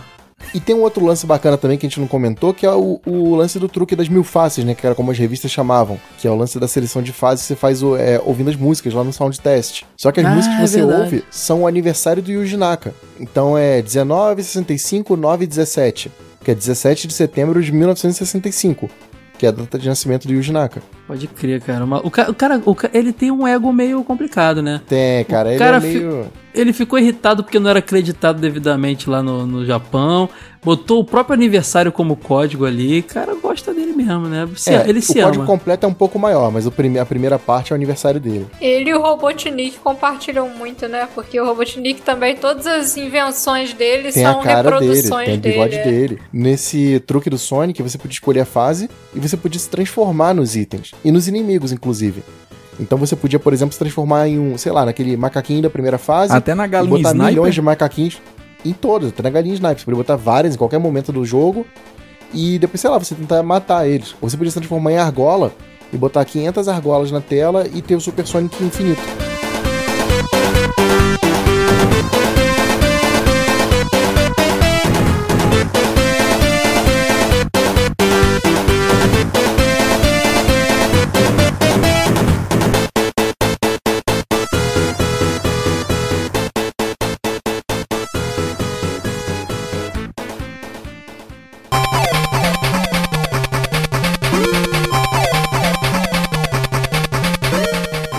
Antes, Sonic 2 estava chegando no Master System Game Gear, né, cara? E assim como no Sonic 1 de Master System, a gente não pode nem chamar aquilo de porte, cara, porque ali é um jogo próprio, diferente, com suas é, características, né? É, a única coisa que ele tem em comum é ter uma fase chamada Green Hill. E tipo, nem tem Green Hill no Sonic 2, então não tem nada em comum. Pois é, ele, ele, ele tem uma. É, mesmo, o mesmo esquema ali mais de exploração do Sonic 1 de Master System, né? Que eu acho que foi uma grande sacada de não, ter, de não explorar a velocidade, porque o Master System não, não entregaria tão bem. Então, é um jogo mais de exploração e tudo mais. E eu admito que eu joguei pouco esse Sonic, mas o Wade tem um carinho muito grande por ele, né? Cara, esse jogo, assim como você falou que o Sonic 2 do Mega Drive ele tem uma pegada emotiva, esse jogo também apela pra isso no final. A ponto dele ter uma forma, um final que o Tails morre. Então, tipo, acho que só isso faz dele um jogo muito bom, cara. Pesado, né, cara? Se você não pegar todas as esmeraldas, que são seis, ali não tinha sétima ainda, o Tails morre, cara. Olha que doideira. É porque acontece o seguinte: é, se você não pegar todas, o, o Tails foi sequestrado. Então, você- se você não pegar todas elas, você não consegue ir pra última fase do jogo. Que por sinal é a luz- alucinação total. E é mais difícil que a versão do Mega Drive, inclusive. Então o jogo acaba no Metal Sonic. Se você derrota ele, e depois o, o Sonic vai correndo assim no horizonte, e quando ele termina de correr, ele olha pro céu e aparece o Tails formado nas estrelas, cara. Pra mim quer dizer que ele morreu, sabe? Não, total, É. total. Não, não teria outro significado, né? É isso, ele morreu. Cara, mas esse jogo, ele é interessante, é o que o Kai falou, ele é mais cadenciado, só que ele bota uns negócios que são interessantes, por exemplo, o Sonic não vai correr na primeira fase, que é tipo um- uma fase de mineração, mas ele usa um carrinho de mineração. Sim. Uhum. Não, e era muito estranho, Ed, o, a gente pode até já falando das fases. O Sonic começar numa fase de mineração e não numa florestinha é muito estranho pra, é pra só isso tá é uma quebra, né? Total. Tudo bem que Sonic Adventure foi uma praia, mas ainda assim é uma coisa amigável. Ah, não, e é muito depois também, né? É, é uma típica terceira fase, aquela primeira fase do Sonic 2, sabe? Só que aí já servia pra o cara que tinha a versão do Mega Drive, vê a primeira fase, epa, é um jogo novo, eu preciso comprar. Mas ele é um jogo novo mesmo, cara, porque ele não pega nada do Mega Drive. Então, o cara que chegava na loja, que via os dois, que via que era totalmente diferente logo de cara, comprava também. E eu acho que ele foi desenvolvido muito mais como um, mais um- uma continuação do primeiro jogo de Master do que paralelo com o 2 de Mega. Ele não tem nada que referencial de Mega. Não, absolutamente nada. Ele saiu um absolutamente mês nada. antes, e só, só isso já, já, já, já mostra a. Não, a primeira fase é uma fase de lava, que ela não é rápida, então você tem que ficar pulando de plataforma e não pode cair na lava. Tem o lance do carrinho, o chefe não é o Robotnik, o chefe é um, é um negócio maluco que eu demorei muito tempo pra entender como você que é uma ladeira e ficam caindo umas bolas assim, tipo bola de boliche, e tem um bicho com umas garras no chão e eu ficava tentando matar o bicho e morria. Até meu pai olhou assim e falou: "Cara, por que você não pula e deixa a bola bater no bicho?" E eu olhei, cara, meu pai tá viajando, como que isso nunca vai fazer sentido? e aí deu certo e meu pai ficou assim, tipo, você não sabe nem jogar videogame, você é um fraco, não sei. Roberto Tassaca, mestre supremo dos O videogames. pai olhou um segundo, entendeu a parada, e pra mim aquilo não fazia nem sentido, porque eu, tinha, eu tava muito acostumado com o Sonic de Mega. E você derrota o Robotnik batendo nele, não deixando ele se matar sozinho. Sim. Então só nisso aí pra mim já era bem diferente. Esse Sonic, inclusive, ele, ele mantém o lance dos três. Dos três. Dos três atos, Dos, né? dos três atos, né, cara? Ele, tu, tu vê que ele não tava tão paralelo ao segundo assim. Você ali tá enfren- você enfrenta o, o chefão no terceiro ato de cada fase. Quando você entra na fase, aparece tipo uma fotinho da fase, porque no, no Mega Drive só aparece o nome, né? Aham. Nessa não aparece Ah, tipo, é a legal. miniatura do desafio da fase. Cara, muito bacana. Não, e esse, e esse é interessante porque esse, nesse, nesse Sonic do, do, do Master 2, né? Os chefes das fases não são Robotnik como nos outros. Exato, o Robotnik é só o último. É só o último, você enfrenta outros capangas, outros monstros, chefes do Robotnik, não o Robotnik. Eu gosto muito da forma como você liberta os passarinhos, os bichinhos no final. Porque geralmente é aquela cápsula que você pula mola e ela quebra ali, não. É uma forma oval da cabeça do Robotnik no ar, assim. É, bem Cara, diferente. ele é Todos muito os jogos diferente. do Sonic de Master System são bem diferentes mesmo, cara. O, o próximo, o, o Sonic Chaos que vem depois desse, Joguei muito é mais esse. ainda, assim, ele inventa um monte de conceito que não tem, nu- nunca teve na franquia. Não, esse do- no Sapatinho 2, voador. esse no 2 que ele voa, que ele fica planando com, como é o nome daquele negócio que ele usa uma asa delta. voar? Uma asa delta, é uma, uma coisa sensacional aquilo ali, Mas aquilo é chato, viu?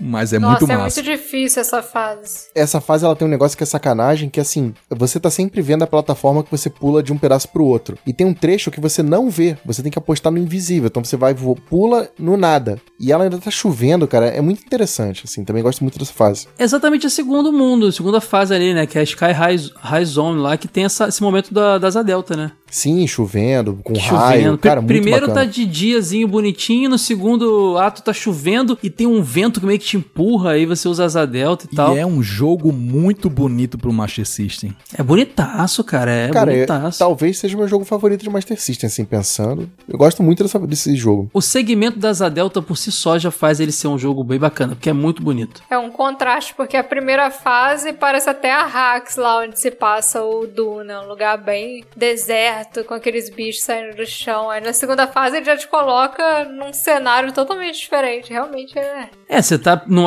mundo de, de lava e agora você tá no mundo aéreo, né? É, ele vai pro lance elemental, mas não vai pro óbvio, né? É. Exatamente. A terceira fase é mó psicodélica também, que é aquela Aqualake Zone. A Aqualake é um inferno, cara. É a fase de água, mas ela é muito estranha, não sei, cara. Ela, é ela, difícil. sabe o que ela parece, Ed? Ela, pa- as águas voam pra cima. Parece que tá tudo indo pra cima. Ela É, parece tem que tipo você uns, tá. uns geysers, assim. Sei lá, eu sempre imaginei que eu tava num mundo subaquático, sabe? Tipo Atlântida, né? É lá onde se pode respirar, entendeu? E a, e a água flui de forma diferente. Ela é muito doida, cara. Ela é muito doida. É uma fase aquática, né? Eu achava legal aquelas quicadas que ele dá na água. Você vai correndo, tipo Donkey Kong, você dá a giradinha e ele sai quicando na água Ah. com uma pedra. Isso. Ela tem um lance legal que tem aquele problema de quando você tá embaixo d'água você fica sem oxigênio, típico do Sonic. E tem umas bolhas que você entra nelas e você fica preso na bolha. Tem a bolha que dá o seu oxigênio, né? E tem umas bolhas que você vai meio que te levando embora, sabe? Muito, muito é, serve pra te transportar, né? É, pois é. Ah, uma coisa que eu não falei, Ed. Nesse jogo, assim como o Sonic 1 de Master, as esmeraldas não estão em fase bônus, estão soltas nas fases, né, cara? Isso é É, legal elas, pra caramba. ficam, elas ficam sempre em lugares bem escondidões, assim. Eu lembro que no primeiro mundo tem uma ladeira que você desce com um carrinho de mineração e, tipo, o certo não é você pular. Mas se você se jogar do carrinho, você quer numa plataforma que tem esmeralda. A do, a do 2, a do segundo mundo é a mesma coisa. Você tem que ir com asa delta pro lado contrário do que você tem que ir normalmente, você acha ela. Ela tá sempre escondida, cara. Eu acho isso bem bacana, sabia? É uma coisa até bem parecida com o próprio primeiro Sonic do Master System, né? Exato, assim, é um lugar que não, que não tá na sua vista e você tem que pegar. É, deixa o jogo explorador, como a gente falou, que é bem legal, né? Depois vem a Green Hill Zone, que é Green Hill Zone mesmo, né, cara? Ela tá lá de volta, cara. É exatamente É, Green Hill a única Zone. diferença é que ela se chama Green Hills. No plural. Ah, é, de resto. verdade. Mas é- ela parece bastante a Green Hill do Sonic 1. Parece muito, cara. Ela é Parece Bate muito. aquela nostalgia. A primeira vez que você dá aquele looping ali, você já se sente em casa de novo. Depois tem a Gimmick MT Zone, que é tipo uma montanha, talvez? Esse MT seria de montanha? É, Gimmick Mountain, é, pois né? é. E Gimmick é engraçado ter esse nome porque Gimmick é tipo no sentido de mecânica, de truque. E essa fase é cheia dessas coisinhas assim diferentes, né? Cara, tem uns negócios que parece um CD rodando, lembra? Parece É, que tá- então, que você tem que É? segurar pro lado pra ele girar e você jogar de um pro outro. É uma montanha tecnológica, cara. Tem uns CD maluco lá, cara. Muito doido isso. Ela, ela é muito psicodélica. É uma fase noturna e, e- e- e- e difícil pra caramba.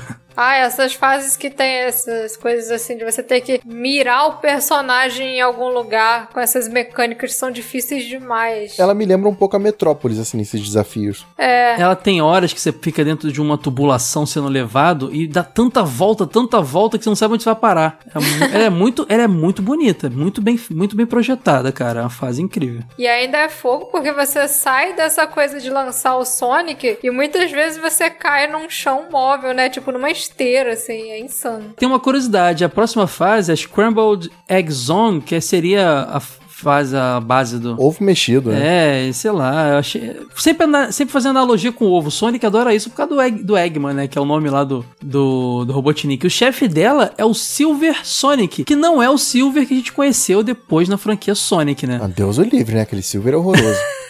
Ele é uma versão. ele seria a versão desse jogo do Mecha Sonic que a gente viu no Sonic 2 de. Não pensado pra isso, mas assim, ele é um Sonic cibernético também, é, né? então, ele é tipo um Sonic metálico, só que mais parecido com o Sonic normal. E com os óculos do, do, do Ciclope.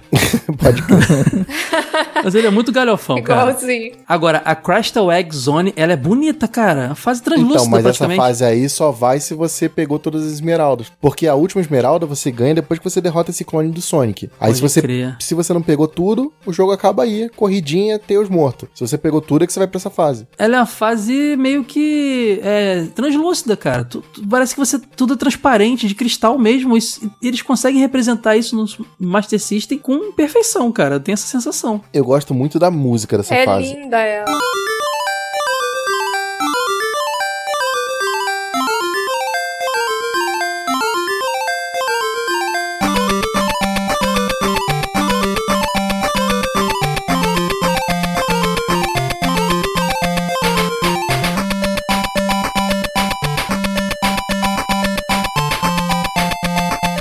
Música gostosinha, né? Pode crer. É uma felicidade. A fase tá já no momento de trevas ali da sua vida, mas dá uma, uma certa felicidade. Momento de trevas é É, ótimo. você você tá, você tá chegando no. É aquele momento do jogo que você começa já a andar meio devagar, assim, pra ir devagarinho, passinho a passinho pra não morrer, né? Já tá com pouca É. vida, já tá na pior. Você tá chegando no Robotnik, cara. Já fez bambo demais de ter chegado aí. Exato. E a fase do Robotnik final é basicamente a luta contra ele, não tem nada demais. Você- e é super colorida, você tá dentro de um cano e, e tá saindo raio, e eu admito que eu acho muito difícil. Inclusive, esse Sonic 2, Ed, por muitas pessoas, é considerado um dos mais difíceis da franquia Sonic. Já vi muita gente falando isso. Esse e aquele Ad- é, Advance 2 também, do, do Game Boy Advance. As pessoas acham muito difícil. Eu é acho porque esse, esse- ele solta raio e ele- tem uns raios, né? Tipo eletricidade, tipo no Sonic 1 do, do Mega Drive. E ele também solta tipo uma, uma- umas bolotas que são tipo umas flores, sabe? Eu sempre achei que eram umas flores. Então é muita coisa pra você desviar e você tem que ficar percorrendo uns canos assim e saber o momento certo de sair do cano pra bater nele, cara. É dificinho mesmo. É bizarro. É tudo muito rápido, né? Terrível. Esse jogo também ele saiu pra Game Gear, né? Sim, assim como o primeiro também. Tem uma Exato. versão de Game Gear com praticamente nenhuma diferença, praticamente o mesmo É, jogo, não, né? é a mesma Pouca coisa. No final você salva o Tails que estava capturado, e eu acho interessante que nisso do Robotnik ter capturado o Tails, justifica justifica o personagem existir e não existir o multiplayer, né? Ele tava preso o tempo todo. Exato. Tão bonitinho lá quando você vê o Sonic e o Tails nas estrelas assim no final. É, não morreu ninguém é bonitinho, né? Quando ele morre, que não é bonitinho. É, quando você faz o final bom, é, é bom. Mas é. Aí aparece, aparece os dois nas estrelas. Meu Deus, então é melhor pens- pensar que o Tails não O, morreu. o, o Tails nas estrelas sempre me lembrou um lance meio Mufasa, tá ligado? Sim. Pode terminar num clima meio ruim, então, né? Com morte. E o pior, o Vamos, jogo, vamos é, levantar esse astral. o jogo é Vamos difícil. levantar. Todo mundo viu o Tails morrendo. Duvido que alguém tenha pego de primeira o, o final verdadeiro. Sozinho, eu quem me ajudou foi meu primo. Se- é, sozinho eu só chegava no final com o Tails morto e me dava por satisfeito. Até porque achar as esmeraldas não era coisa fácil, né? A gente ia com o tempo aprendendo. Então todo mundo que jogou pelo menos uma vez, zerou, viu o Tails morrendo, cara. Você sabe que eu joguei recentemente e eu não lembrava todas de cabeça? A maioria assim, das primeiras fases eu sabia todas, mas as últimas eu não lembrava. Ah, Eu joguei recentemente e Tails morreu.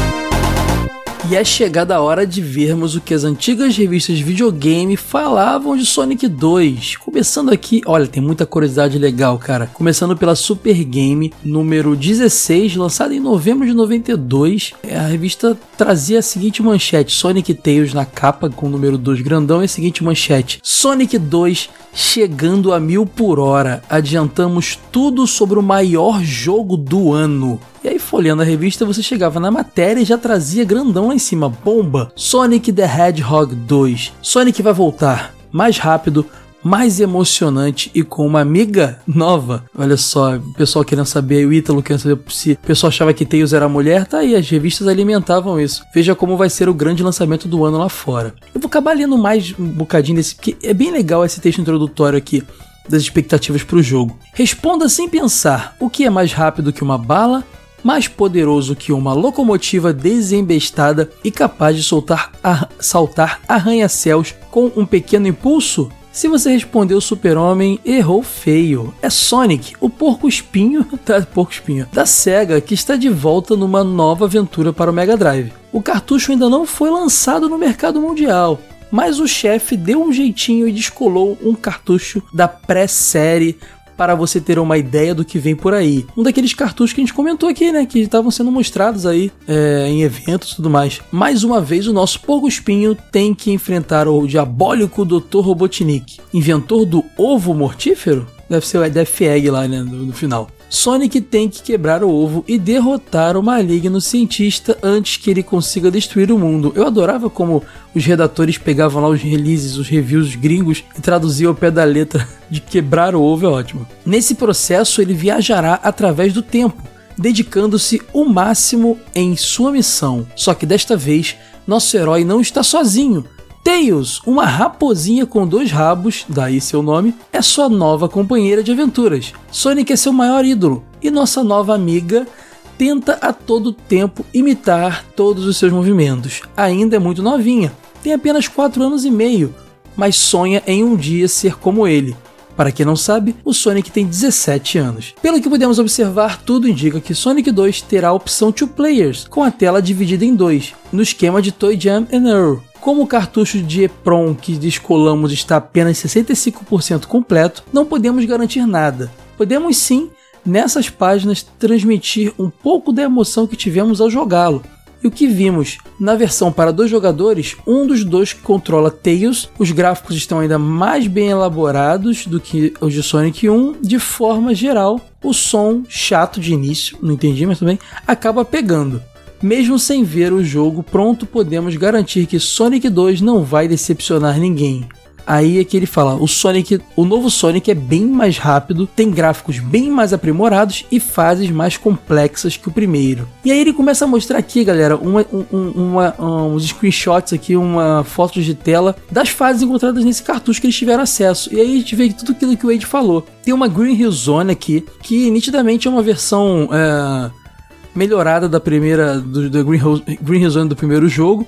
A gente sabe que no- na versão final o que ficou lá foi Emerald Hill Zone, mas tudo bem. A gente tem a Metropolis Zone como segunda fase, a Hilltop Zone tá aqui também. A gente tem o Hidden Palace, que é aquela fase que ficou de fora, mas que a trilha tá lá no soundtrack do jogo. E que na pô, através de Game Genie você conseguia liberar. E na versão mobile, se não me engano, de iOS, você tinha essa fase disponível. Ela tá aqui nessa demo também pra jogar. Tem a, a Oil Ocean também tá aqui, Dust Hill, Cassino, Chemical Plant Zone tá lá no final que a gente comentou, né? Que depois ela virou a segunda fase.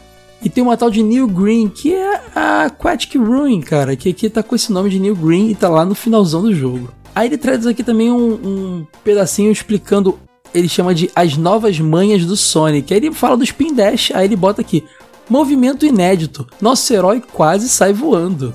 Fala também daquele efeito da broca lá que você roda, fala daqueles canhõezinhos tipo Donkey Kong e até das paredes que você consegue quebrar lá, que eu mencionei também que eram novidades no jogo. Bem legal a matéria da, da Super Game 16, mas também tem um outro bem legal que o Wade comentou no, no, no episódio, é a revista Videogame 23, que trouxe o Super Sonic lá, douradão na capa com Tails. É aquela edição que ele comentou que algum leitor descobriu como invocar o Super Sonic, eles mudaram tudo na redação para poder mudar a capa, né? Então na, na capa traz a seguinte manchete: Super Sonic. Super dica: descubra como deixar o Sonic amarelo e com superpoderes. Lá no interior da revista ele tem uma, um- umas páginas dedicadas ao Sonic 2 de Mega Drive e ele fala: Você já conhece o game Sonic 2? Agora o videogame vai ajudar você a chegar até o final deste jogo. Saiba o melhor jeito de enfrentar os inimigos deste game e conheça ainda as manhas para ganhar vidas e chegar mais facilmente até o Dr. Ivo Robotnik. Aí traz aí umas dicas de cada fase, como conseguir vidas escondidas. Ele traz aqui o, o- o raio-x, né, que eles chamavam do jogo, dificuldade 6, gráficos 9, música e efeitos 9, diversão 9. Fala aqui da fase bônus. É basicamente aquele quase detonado, né? Aquela, aquele, aquela área de dicasinhas. Ah, no final ele vem, no final da matéria, falar do tal Super Sonic. Super dica, Super Sonic. Já pensou como seria o Sonic todo amarelo, com cabelos de fogo? Olha que de fogo. E uma cara de invocadão? Então se segura, galera. Super Sonic vai arrepiar, detonando todos os inimigos com super velocidade, super pulos e super invencibilidade. Tudo isso num super visual. Olha que word super, gente. Demais. Só que para conseguir esta pequena façanha, não vai ser tão fácil assim. É necessário conseguir todas as sete esmeraldas nos estágios bônus. Tarefa quase impossível de ser realizada durante o jogo. Mas não se assuste, tem um jeito bem fácil de conseguir todas as esmeraldas rapidinho. Ainda na primeira fase, ah, basta seguir as fotos passo a passo. Aí é só detonar com seus superpoder- superpoderes. Aí eles ensinam um esquema aqui de você ficar resetando o jogo e indo, mudando o modo do jogo para você, na primeira fase, entrar em todas as fases bônus e pegar as esmeraldas. Depois ele mostra os finais do jogo aqui com o seis Super Sonic, é bem legal. Na mesma revista você tem mais pra frente uma matéria falando do Sonic 2 de Master System. A versão para o Master System de Sonic 2 é bastante parecida com a do portátil Game Gear. Aqui o Dr. Ivo Robotnik capturou a raposinha Tails e os animais da floresta. Sonic tem agora que salvá-los. Fique ligado para sacar as principais dicas e estratégias para detonar com o terrível cientista. No raio-x aqui, é uma curiosidade, eles botam que o jogo tem seis fases e na mesma revista tem uma matéria do Game Gear onde ele fala que tem sete fases. Rolou essa, essa divergência e sabemos que o jogo é muito similar, os dois jogos são muito similares, mudança de cores e música, mas sigamos aqui. Dificuldade no, na versão de Master System tá 7, na de Game Gear tá 8, gráficos 8 em Master e 9 em Game Gear, Música, efeitos 7 no Master e 8 no Game Gear. Diversão 8 em ambas. Eu acho bem doido esse raio-x porque ambas as versões são muito, muito, muito parecidas. Mas tudo bem. Aqui também tem dicas de- dos itens em cada fase, itens escondidos, esmeraldas e tudo mais. No texto de Game Gear aqui você tem o porco espinho mais rápido desta galáxia chegou novamente na frente. Isso mesmo, Sonic é o primeiro cartucho de Game Gear a ter 4 megabits de memória. Isso quer dizer que este game tem gráficos muito mais legais. Nesta aventura, o Dr. Ivo Robotnik transformou todos os animais da floresta em robôs mecânicos e aprisionou Tails, o melhor amigo do porco espinho, no lugar distante chamado Crystal Egg. Sua missão é ajudar Sonic a salvar todos os seus amigos. Conheça um pouco do game. E também tem algumas dicasinhas aqui. é- Nesse caso, o Game Gear é apenas uma página dedicada ao jogo. Bom, isso foi o que as revistas de videogame falaram de Sonic 2, uma antes de seu lançamento e um pós-lançamento.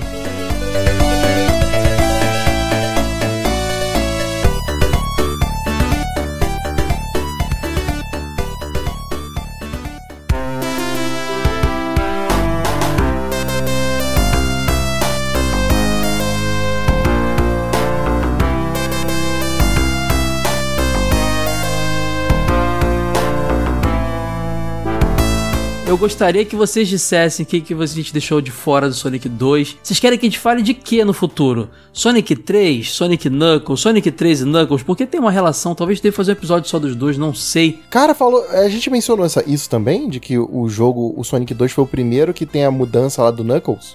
Ah, é verdade. Não, eu faltou tô encerrando que dá pra conectar Eu tô no- encerrando o episódio, ó, ao vivão aqui. Faltou informação, gente. Qual a informação, Ed? É isso que você já falou, né? essa informação. Você tinha o Sonic Knuckles, ele tinha aquela tecnologia do lock-on, né?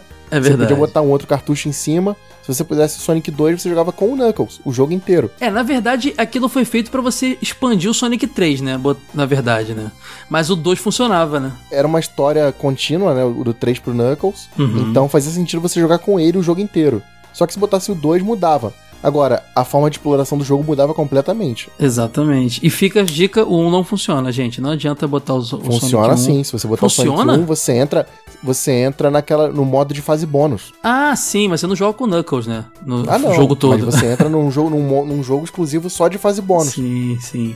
Isso é demais, né, cara? Esse cartucho do Sonic Knuckles, inclusive, é bem, bem carinho de achar. Eu não acho muito barato. Vivo procurando, não tenho ele na coleção, mas é bem bacana, tem aquela entradinha em cima, é muito Clássico, demais clássico. isso. Bom, agora sim vamos encerrar o episódio, então digam o que a gente esqueceu. O que vocês querem ver? Quer que a gente, que a gente fale de Sonic 3, Sonic Knuckles, Sonic CD? Posso pular pro Adventure? Sonic 3D Blast. 3D. Acho que ninguém vai Mas querer não. aí hein? você quer Sonic. Chaos. Exatamente. Aí, dá pra fazer um episódio de Sonics do Master System aí, ó. Spinball. Exatamente. Ou outros Sonic- jogos do Sonic. Eu posso escolher Sonic 4. Não, isso aí nem é velho. O, o- ah, o do Super Nintendo que você diz, Super né? O Nintendo, que ligeirinho. é o, o texto da sua estreia no jogo velho. Quer coisa mais simbólica do que isso? É verdade. Eu, eu vim como parceiro, colaborador, né, Ed? Parceiro, eu fiz um. O Ed me escolheu. Convidado, pra- convidado, né? Era convidado. convidado. Aí o Ed escolheu esse jogo aí pra escrever, né? Quase Sonic que eu não. 4. Ô, prova de fogo, viu? Não, foi divertido, cara. Cheio de curiosidades. É mó, foi mó legal escrever esse texto. É uma edição digital, a número 4, né? Por mais, exato. Mas por mais que você pense que esse jogo é zoado, esse jogo é marcante pra muita gente, sabia? Pra mim é, muito. Tem uma galera que tem uma história de relação de achar que esse jogo era canônico.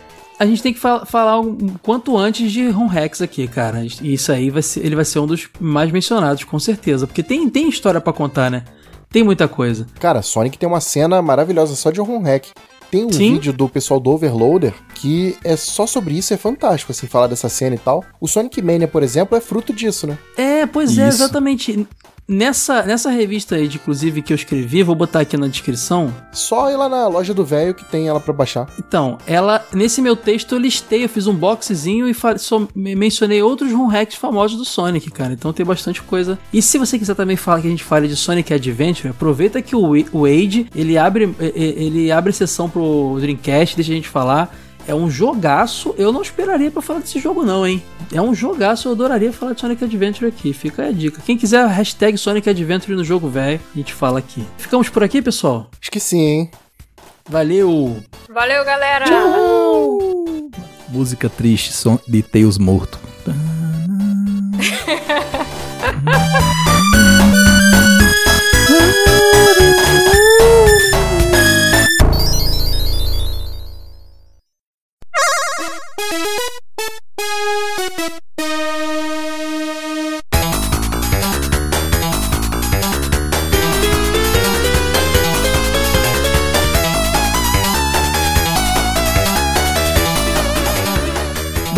mais uma fase bônus. É, essa fase bônus tá, tá grande, gente. Tem muita coisa para ler. Tem feedback do episódio de Star Wars da temporada passada, jogos de Star Wars. Tem feedback daquele mini cast lá de é, é, jogos de verão também, que saiu depois. E também tem os feedbacks do nosso episódio de dois anos de aniversário. Então vai ser bem dinâmico aqui. Eu vou ler, dar um gás aqui, responder a galera meio rápido, tentando não dá para ler todo mundo, né? Mas tentando destacar aqui os comentários mais interessantes. Recados rápidos, redes sociais, procura Jogo Velho nas redes sociais, estamos em todas. Ah, nosso podcast jogovelho.com.br, deixa um comentário lá no episódio que você quiser para ser lido aqui. Nossas revistas estão lá em lojadovelho.com.br. Acabou de sair a revista especial ah, 3A sobre Pokémon Red, Blue e Yellow. Tá maravilhosa, recomendo demais. Mas o que? Para nos apoiar, apoia.se barra jogo velho ou vai lá em jogovelho.com.br, lá em cima no menu apoie-nos. Escolhe lá a forma que você prefere para nos apoiar, PicPay, Apoia-se ou PagSeguro. Dependendo do valor que você escolher lá no Apoia, você pode receber as revistas em casa, até a revista extra exclusiva para apoiadores. Então dá uma olhadinha lá direitinho, que tem revista exclusiva. E recomende aí nossos podcasts para todo mundo que curte o tema e curte ouvir podcast. Quem não curte também, vamos propagar a palavra também, ó, nosso YouTube, hein? Procura lá Revista Jogo Velho no YouTube. Temos muitos vídeos legais, cara. Tá todo direto saindo vídeo lá. O Edu, nosso editor, mandando muito bem no conteúdo no YouTube também. Acho que não ficou nada de fora. Então agora a gente pode ir. Ah tá, os grupos telegram.me barra jogo velho e lá Asilo Retro Gamer no Facebook, galera troca muita ideia também. Agora sim, vambora, feedbacks aqui do episódio, não dá pra ler todo mundo, como eu falei, 56 jogos de Star Wars. Vou começar pelo Maicon Roxo. Olá seus velhos e véia. Shadow of the Empire é um dos melhores jogos de Nintendo 64. Algumas fases... Ah, viu? Não disse? Foi minha escolha. Algumas fases tinha a trilha do Império Contra-Ataca. Tinha jetpack e diversas armas. O ruim era só a jogabilidade trancada. Parecia que estava movendo um tanque de guerra. Mas para compensar, eu gostava que podia mudar a visão para a primeira pessoa, e o jogo parecia um FPS. O Star Wars do Super Nintendo eu joguei bastante e lembro que tinha um macete para fazer girar o logo do Star Wars quando começava o jogo. Na era PS1, quando saiu o primeiro jogo do episódio 1, consegui com aqueles caras que vendem na rua, e quando joguei, ao chegar no meio da segunda fase, o jogo travava e ficava trancado no, no cenário. Joguei pra caramba sua primeira fase, mas alguns anos depois saiu Jedi Power Battle e era bem mais divertido. Michael, obrigado pelos seus relatos aí, cara. Vamos aqui agora para o comentário do do Felipe Dias. Fala seus velhos. Eu, como grande fã de Star Wars, admito não ter jogado muitos games da franquia, mas tentarei jogar o Dark Forces, pois achei muito interessante. Imitações ruins à parte, tô zoando minhas imitações aí, ó. Todo lado do Caio, prefiro Shadows of the Empire. Aluguei muito esse jogo no meu Nintendo 64, mas nunca passei do Boba Fett. Aquele tá com cão no escuro. Até a próxima, que a força esteja com vocês e com você também, Filipão. Uh, agora comentário do Rodrigo Mendes Mesquita. Prezados velhos, inicialmente vou explicar o termo que usei no comentário sobre o podcast Fatal Fury. O termo CA vem de centro acadêmico. Ah, não tinha entendido, é verdade. Nesse caso, de engenharia elétrica da Escola Politécnica da USP aqui em São Paulo. Estava tão empolgado escrevendo que nem me liguei nesse detalhe, mas vamos ao podcast de hoje. Um podcast sobre Guerra nas Estrelas. Sim, Guerra nas Estrelas foi assim que conheci e assim que aprendi a gostar. Como já disse, minha nostalgia com jogos está diretamente ligada aos jogos para PC, pois eu nunca tive um console, pois meu tio considerava bobagem e fazia a cabeça da minha avó para isso. Quando a Sora começou a dizer a lista dela, vi que ela teve praticamente a mesma experiência que eu. O único problema é que para jogar bem os jogos de nave precisava de um manche, pois para dar um looping com o mouse haja braço. Outra coisa interessante é que na versão de Dark Force da Brasoft, Brasoft que adaptava jogos e lançava no Brasil, muitos traduzidos, vale muito. Falar da Brasoft um dia aqui, hein, galera? Fica a dica aí pra gente mesmo. Vinha o Dark Forces 2, Jedi Knight. Hum. Em relação ao Shadows of the Empire, era um jogo bom, com uma trilha sonora muito boa, mas o controle quando o personagem estava andando era enervante. Principalmente uma fase onde você troca tiros com Stormtroopers, na beira do precipício, lembro bem dessa fase. Cara. Além dos jogos citados no podcast, gostaria de acrescentar o Star Wars Chess de 93 e Star Wars Rebellion, que era também um RTS. Esse chess provavelmente um xadrez, né? Só posso agradecer por mais esse podcast nota mil e ao mesmo tempo sou invadido pela mesma sensação que tinha antigamente nas férias escolares, onde só voltávamos a ver os amigos em fevereiro. Um grande abraço. Pode crer, pode crer, cara, que nostalgia bacana. Eu não tinha pensado nisso. Uh, um grande abraço a todos. Já estou começando a sentir saudade de vocês. Rodrigo. Rodrigão, estamos aqui, já voltamos. Vambora, abraço. Fabrício Rodrigues, fala velhos, tudo certo? Sempre gostei de Star Wars, mas confesso que não joguei muitos títulos dessa série nos games. Da trilogia Super Nintendo, uh, só eu que acho muito parecido o gameplay gráfico do Stargate. Cara, eu não joguei Stargate, será? Depois eu vou pesquisar comentadas, eu só joguei o primeiro dela e não fui muito longe não. Era difícil, Fabrício. Agora, já o Star Wars Shadow of the Empire para Nintendo 64, mencionado pelo Caio, eu joguei muito em conjunto com Star Wars Episódio 1 Racer. Bate aqui, cara, mesma, mesma história aqui, ó. Dos que a Sora comentou já estão anotados aqui, vou conferir depois. E quando a mesma mencionou Star Wars Republic Commando, pensei comigo, agora sim um game que joguei mais do que o, o, o Shadow of the Empire e o Racer no T64, mas não foi dessa vez. Quando o Wade falou do game do Master System, lembrei que tem no Nintendo DS um emulador de Master System Game Gear com alguns games. Fui conferir o tal Star Wars e até tentei jogar, juro, mas é meio esquisito o gameplay dele. Eu fiquei imaginando a cara do garoto Wade com esse game em mãos.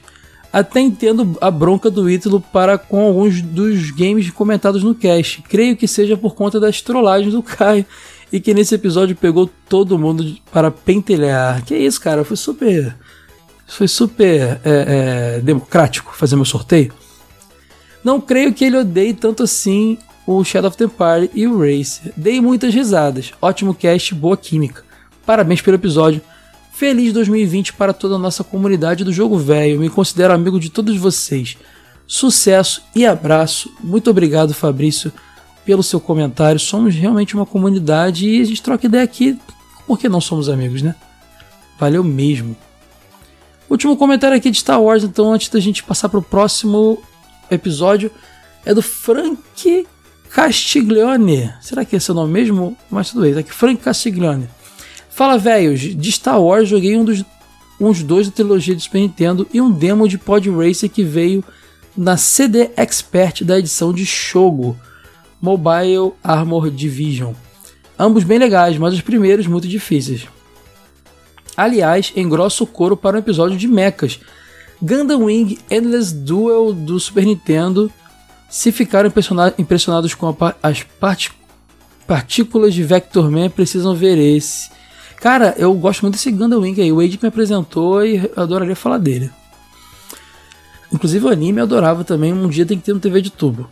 Assim como o jogo de Power Rangers feito nos mesmos moldes, são jogos que parece, parecem de PlayStation é, final da vida do final do final da geração. Bom, ele continua aqui. Além disso, Cybernation, Cybernator e seu irmão Metal Warriors, uh, Spriggan Power de, navinha, mas controlando um robô. Acho que está citando aqui os jogos de mecha, né? Ranger X de Mega Drive, uma boa pedida também. Fora esses, vale mencionar aqueles dois beat'em ups da Capcom, Cyberbot e Cyber Warriors. Ah, acho que é isso. Sem Google, só lembrando de cabeça. Encontrei o um podcast esse mês no Google Podcast. Estou ouvindo vários episódios. Ah, ele tinha acabado de descobrir estava maratonando. Gostando muito, parabéns. Descobri hoje que um amigo acompanha e apoia vocês, o Fabrício Rodrigues. Outro assina a revista. Grande abraço. Fabrício Rodrigues, acabou de, acabei de ler o comentário dele, são amigos então. Frank, muito obrigado pelo seu feedback. Que bom que você tá curtindo nosso conteúdo aí. Maratona, cara, que tem episódio bacana para trás, hein? Inclusive, dá uma, dá uma atenção lá pro TV de Tubo também, que é um podcast que te, a gente tem muito orgulho de produzir também. Bom, vamos aqui agora para leitura do episódio 57, que saiu no recesso. Jogos de Verão California Games. É um mini reviewzinho que eu fiz e acho que o pessoal curtiu. Vamos lá. Ah, o Michael Evani comentou: formato legal, lembrou as resenhas no canal no YouTube, mas mais detalhadas. Valeu, Mike. Daniel Mesquita: boa, Caio, eu gostei muito da resenha breve. Vocês precisam voltar logo em formato tradicional. Gosto da personalidade de todos vocês por razões diferentes. Quero os episódios enormes de volta porque gosto de ter a sensação de que vocês estão espalhados pela minha casa. Tira qualquer ansiedade mal-estar ou bad vibes. Já chego e ligo vocês, meu dia fica muito melhor. Obrigado, Daniel, estamos de volta. Felipe Dias de novo aqui, ó. Salve, salve, verada farofeira. Curti muito o formato também. Ótimo para aqueles dias mais corridos que o episódio de duas horas fica sendo deixado para depois. E para aqueles jogos que são legais, mas não rendem muito assunto. É, é isso que eu penso mesmo, Felipe. Nunca joguei jogos de verão, mas já li bastante sobre o jogo. Vou tentar dar uma chance para ele apesar da quarta geração não ser minha favorita. Valeu, Filipão. Bruno Castro Alves comentou: Pô, Caião, gostei demais desse formato. Às vezes a gente tem pouco tempo e só quero escutar um podcast bem rápido. É um formato que pouco vejo na Podosfera. E o que falar sobre os jogos de verão? É o jogo mais divertido dos 8 bits. Olha que polêmico. Jogava muito com meus primos e amigos do Master System. Minhas modalidades favoritas são o surf, o BMX e o flying disc, que eu odiava inclusive o flying disc, meu Deus. No BMX é possível parar no final acima da faixa, é bem difícil, mas você ganha um bônus na pontuação. Um abraço. É verdade, eu falei que sempre caía, mas tinha, tinha como parar sim, você tem razão, Bruno. Abraço.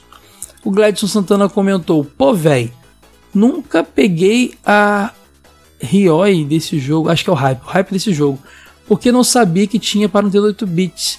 Só sabia da versão do Master System, que era videogame de Playboy. Que isso, cara, não é nada.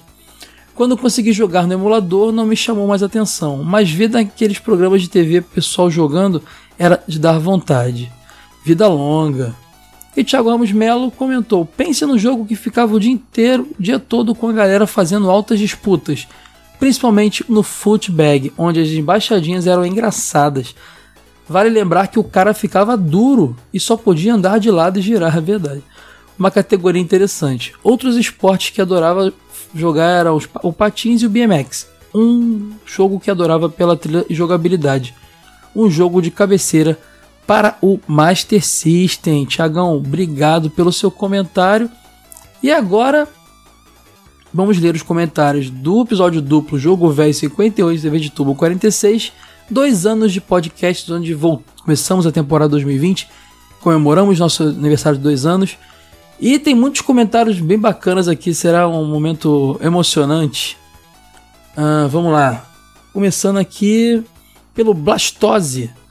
Pessoal, eu não sei o que digitar, só tenho a agradecer a todos vocês por fazerem um trabalho fenomenal, numa energia que nos faz esquecer os momentos difíceis da vida. Não comento muito, mas baixo quase todos os episódios. Adoro vocês, espero vê-los na BGS esse ano. Por favor, tem que ter um livro de luxo da série Castlevania, que sou muito fã. Parabéns, rapaziada. Livro de luxo aí.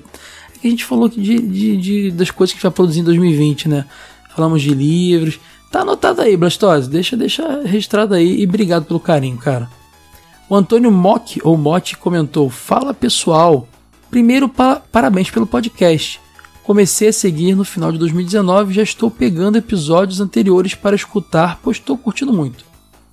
Queria sugerir que nos episódios de Jogo Velho tivesse uma pequena parte de um ou dois minutos para adicionar algum jogo antigo muito pouco conhecido, e provavelmente não terá um cast só sobre ele, mas que vale uh, a pena conhecer. Por exemplo, poderia falar de Tiles of Fate do NES ou Ristar do Mega Drive. Como não vai ter episódio de Ristar, Antônio?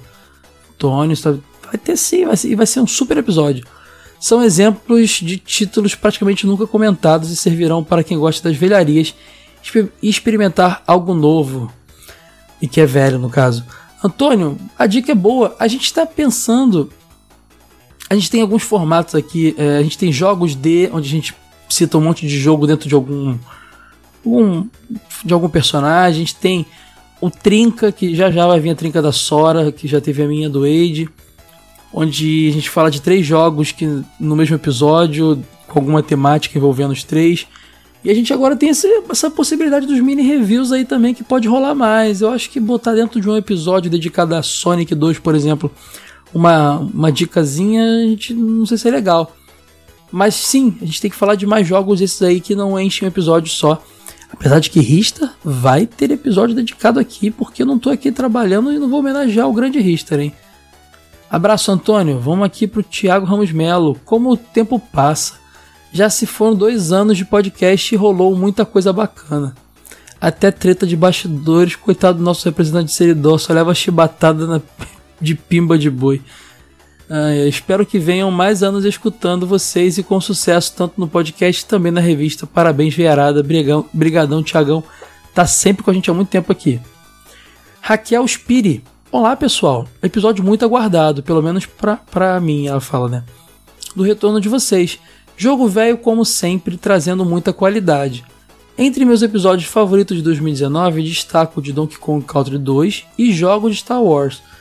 Depois de ouvir o episódio de Donkey Kong Country 2, fui até jogar no emulador e o episódio Star Wars me rendeu novos jogos que não tinha conhecimento, apesar de amar a franquia Star Wars. Olha que legal, é isso que eu acho bacana. Destaco também que a Rádio Jogo Velho é incrível e eu adoro, espero que continue este ano. A encher na bola do Seridoboy aí, ó, Ítalo.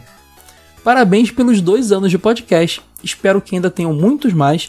Grande abraço, Sora, Ítalo, Caio e Eide. Raquel, brigadão pelo carinho. Continue aqui com a gente. 2020 vai ser incrível. Evaristo Ramos. E aí, velhos? Parabéns pelos dois anos de, da estrada e desejo mais e mais sucesso. Comecei a ouvir o podcast por indicação do Michael Evani, grande Mike, e foi o episódio 13, e desde então venho acompanhando vocês. 13 era o de Sonic 1, hoje você tá ouvindo Sonic 2, Evaristo, olha que legal. Brigadão, cara, continue com a gente aí, obrigado pelo carinho. O Pedro Claudino comentou: sensacional, que venham mais anos e anos e parabéns, meus amigos da madrugada. O Pedro deve ouvir a gente na madruga aí, deve trabalhar de madruga. Vida longa ao jogo velho, Pedrão. Abraço, cara, vida longa. O Marcel Melo Queiroz comentou: Parabéns a todos da equipe desses que já se tornaram os podcasts que mais ouço. Esses dois anos passaram voando. Às vezes não comento por conta da correria, mas toda semana fico na expectativa pelos novos programas. Também gostaria de eleger meus episódios favoritos. Jogo Velho é ele escolheu Donkey Kong Country 2. Episódio excelente, acertaram em cheio na trilha sonora muitas curiosidades da produção que enriqueceram muito a conversa não poderia ser melhor. Tetris, impossível não destacar um episódio que é a própria história do nosso tão amado videogame. Esse jogo marcou minha vida e fico feliz por um episódio tão inusitado ter dado muito certo.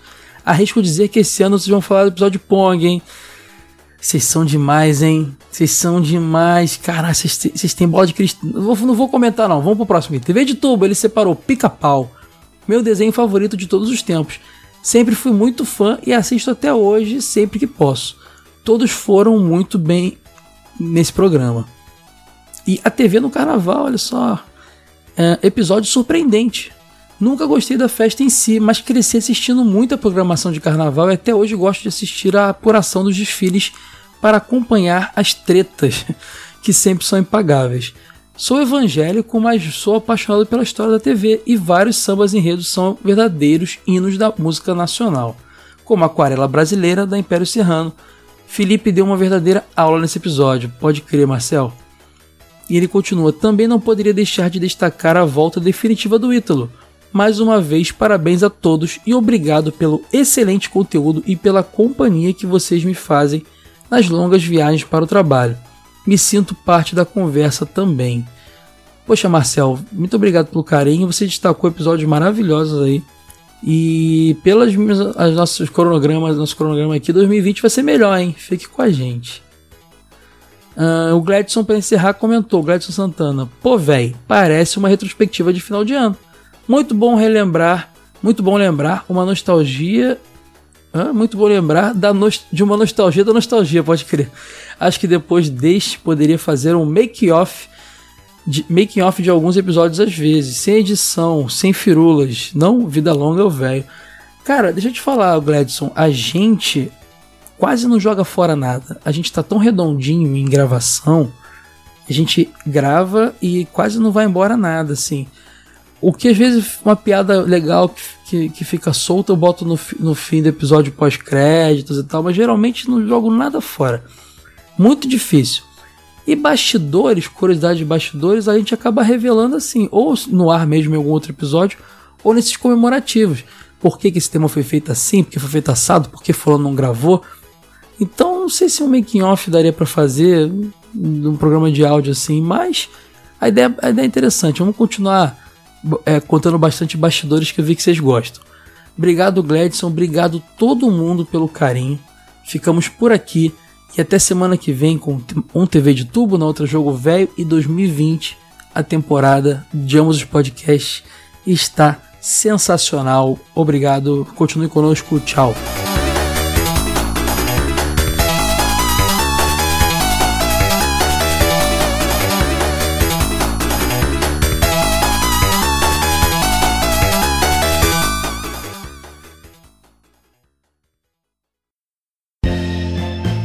Esse episódio foi editado por Caio Hansen.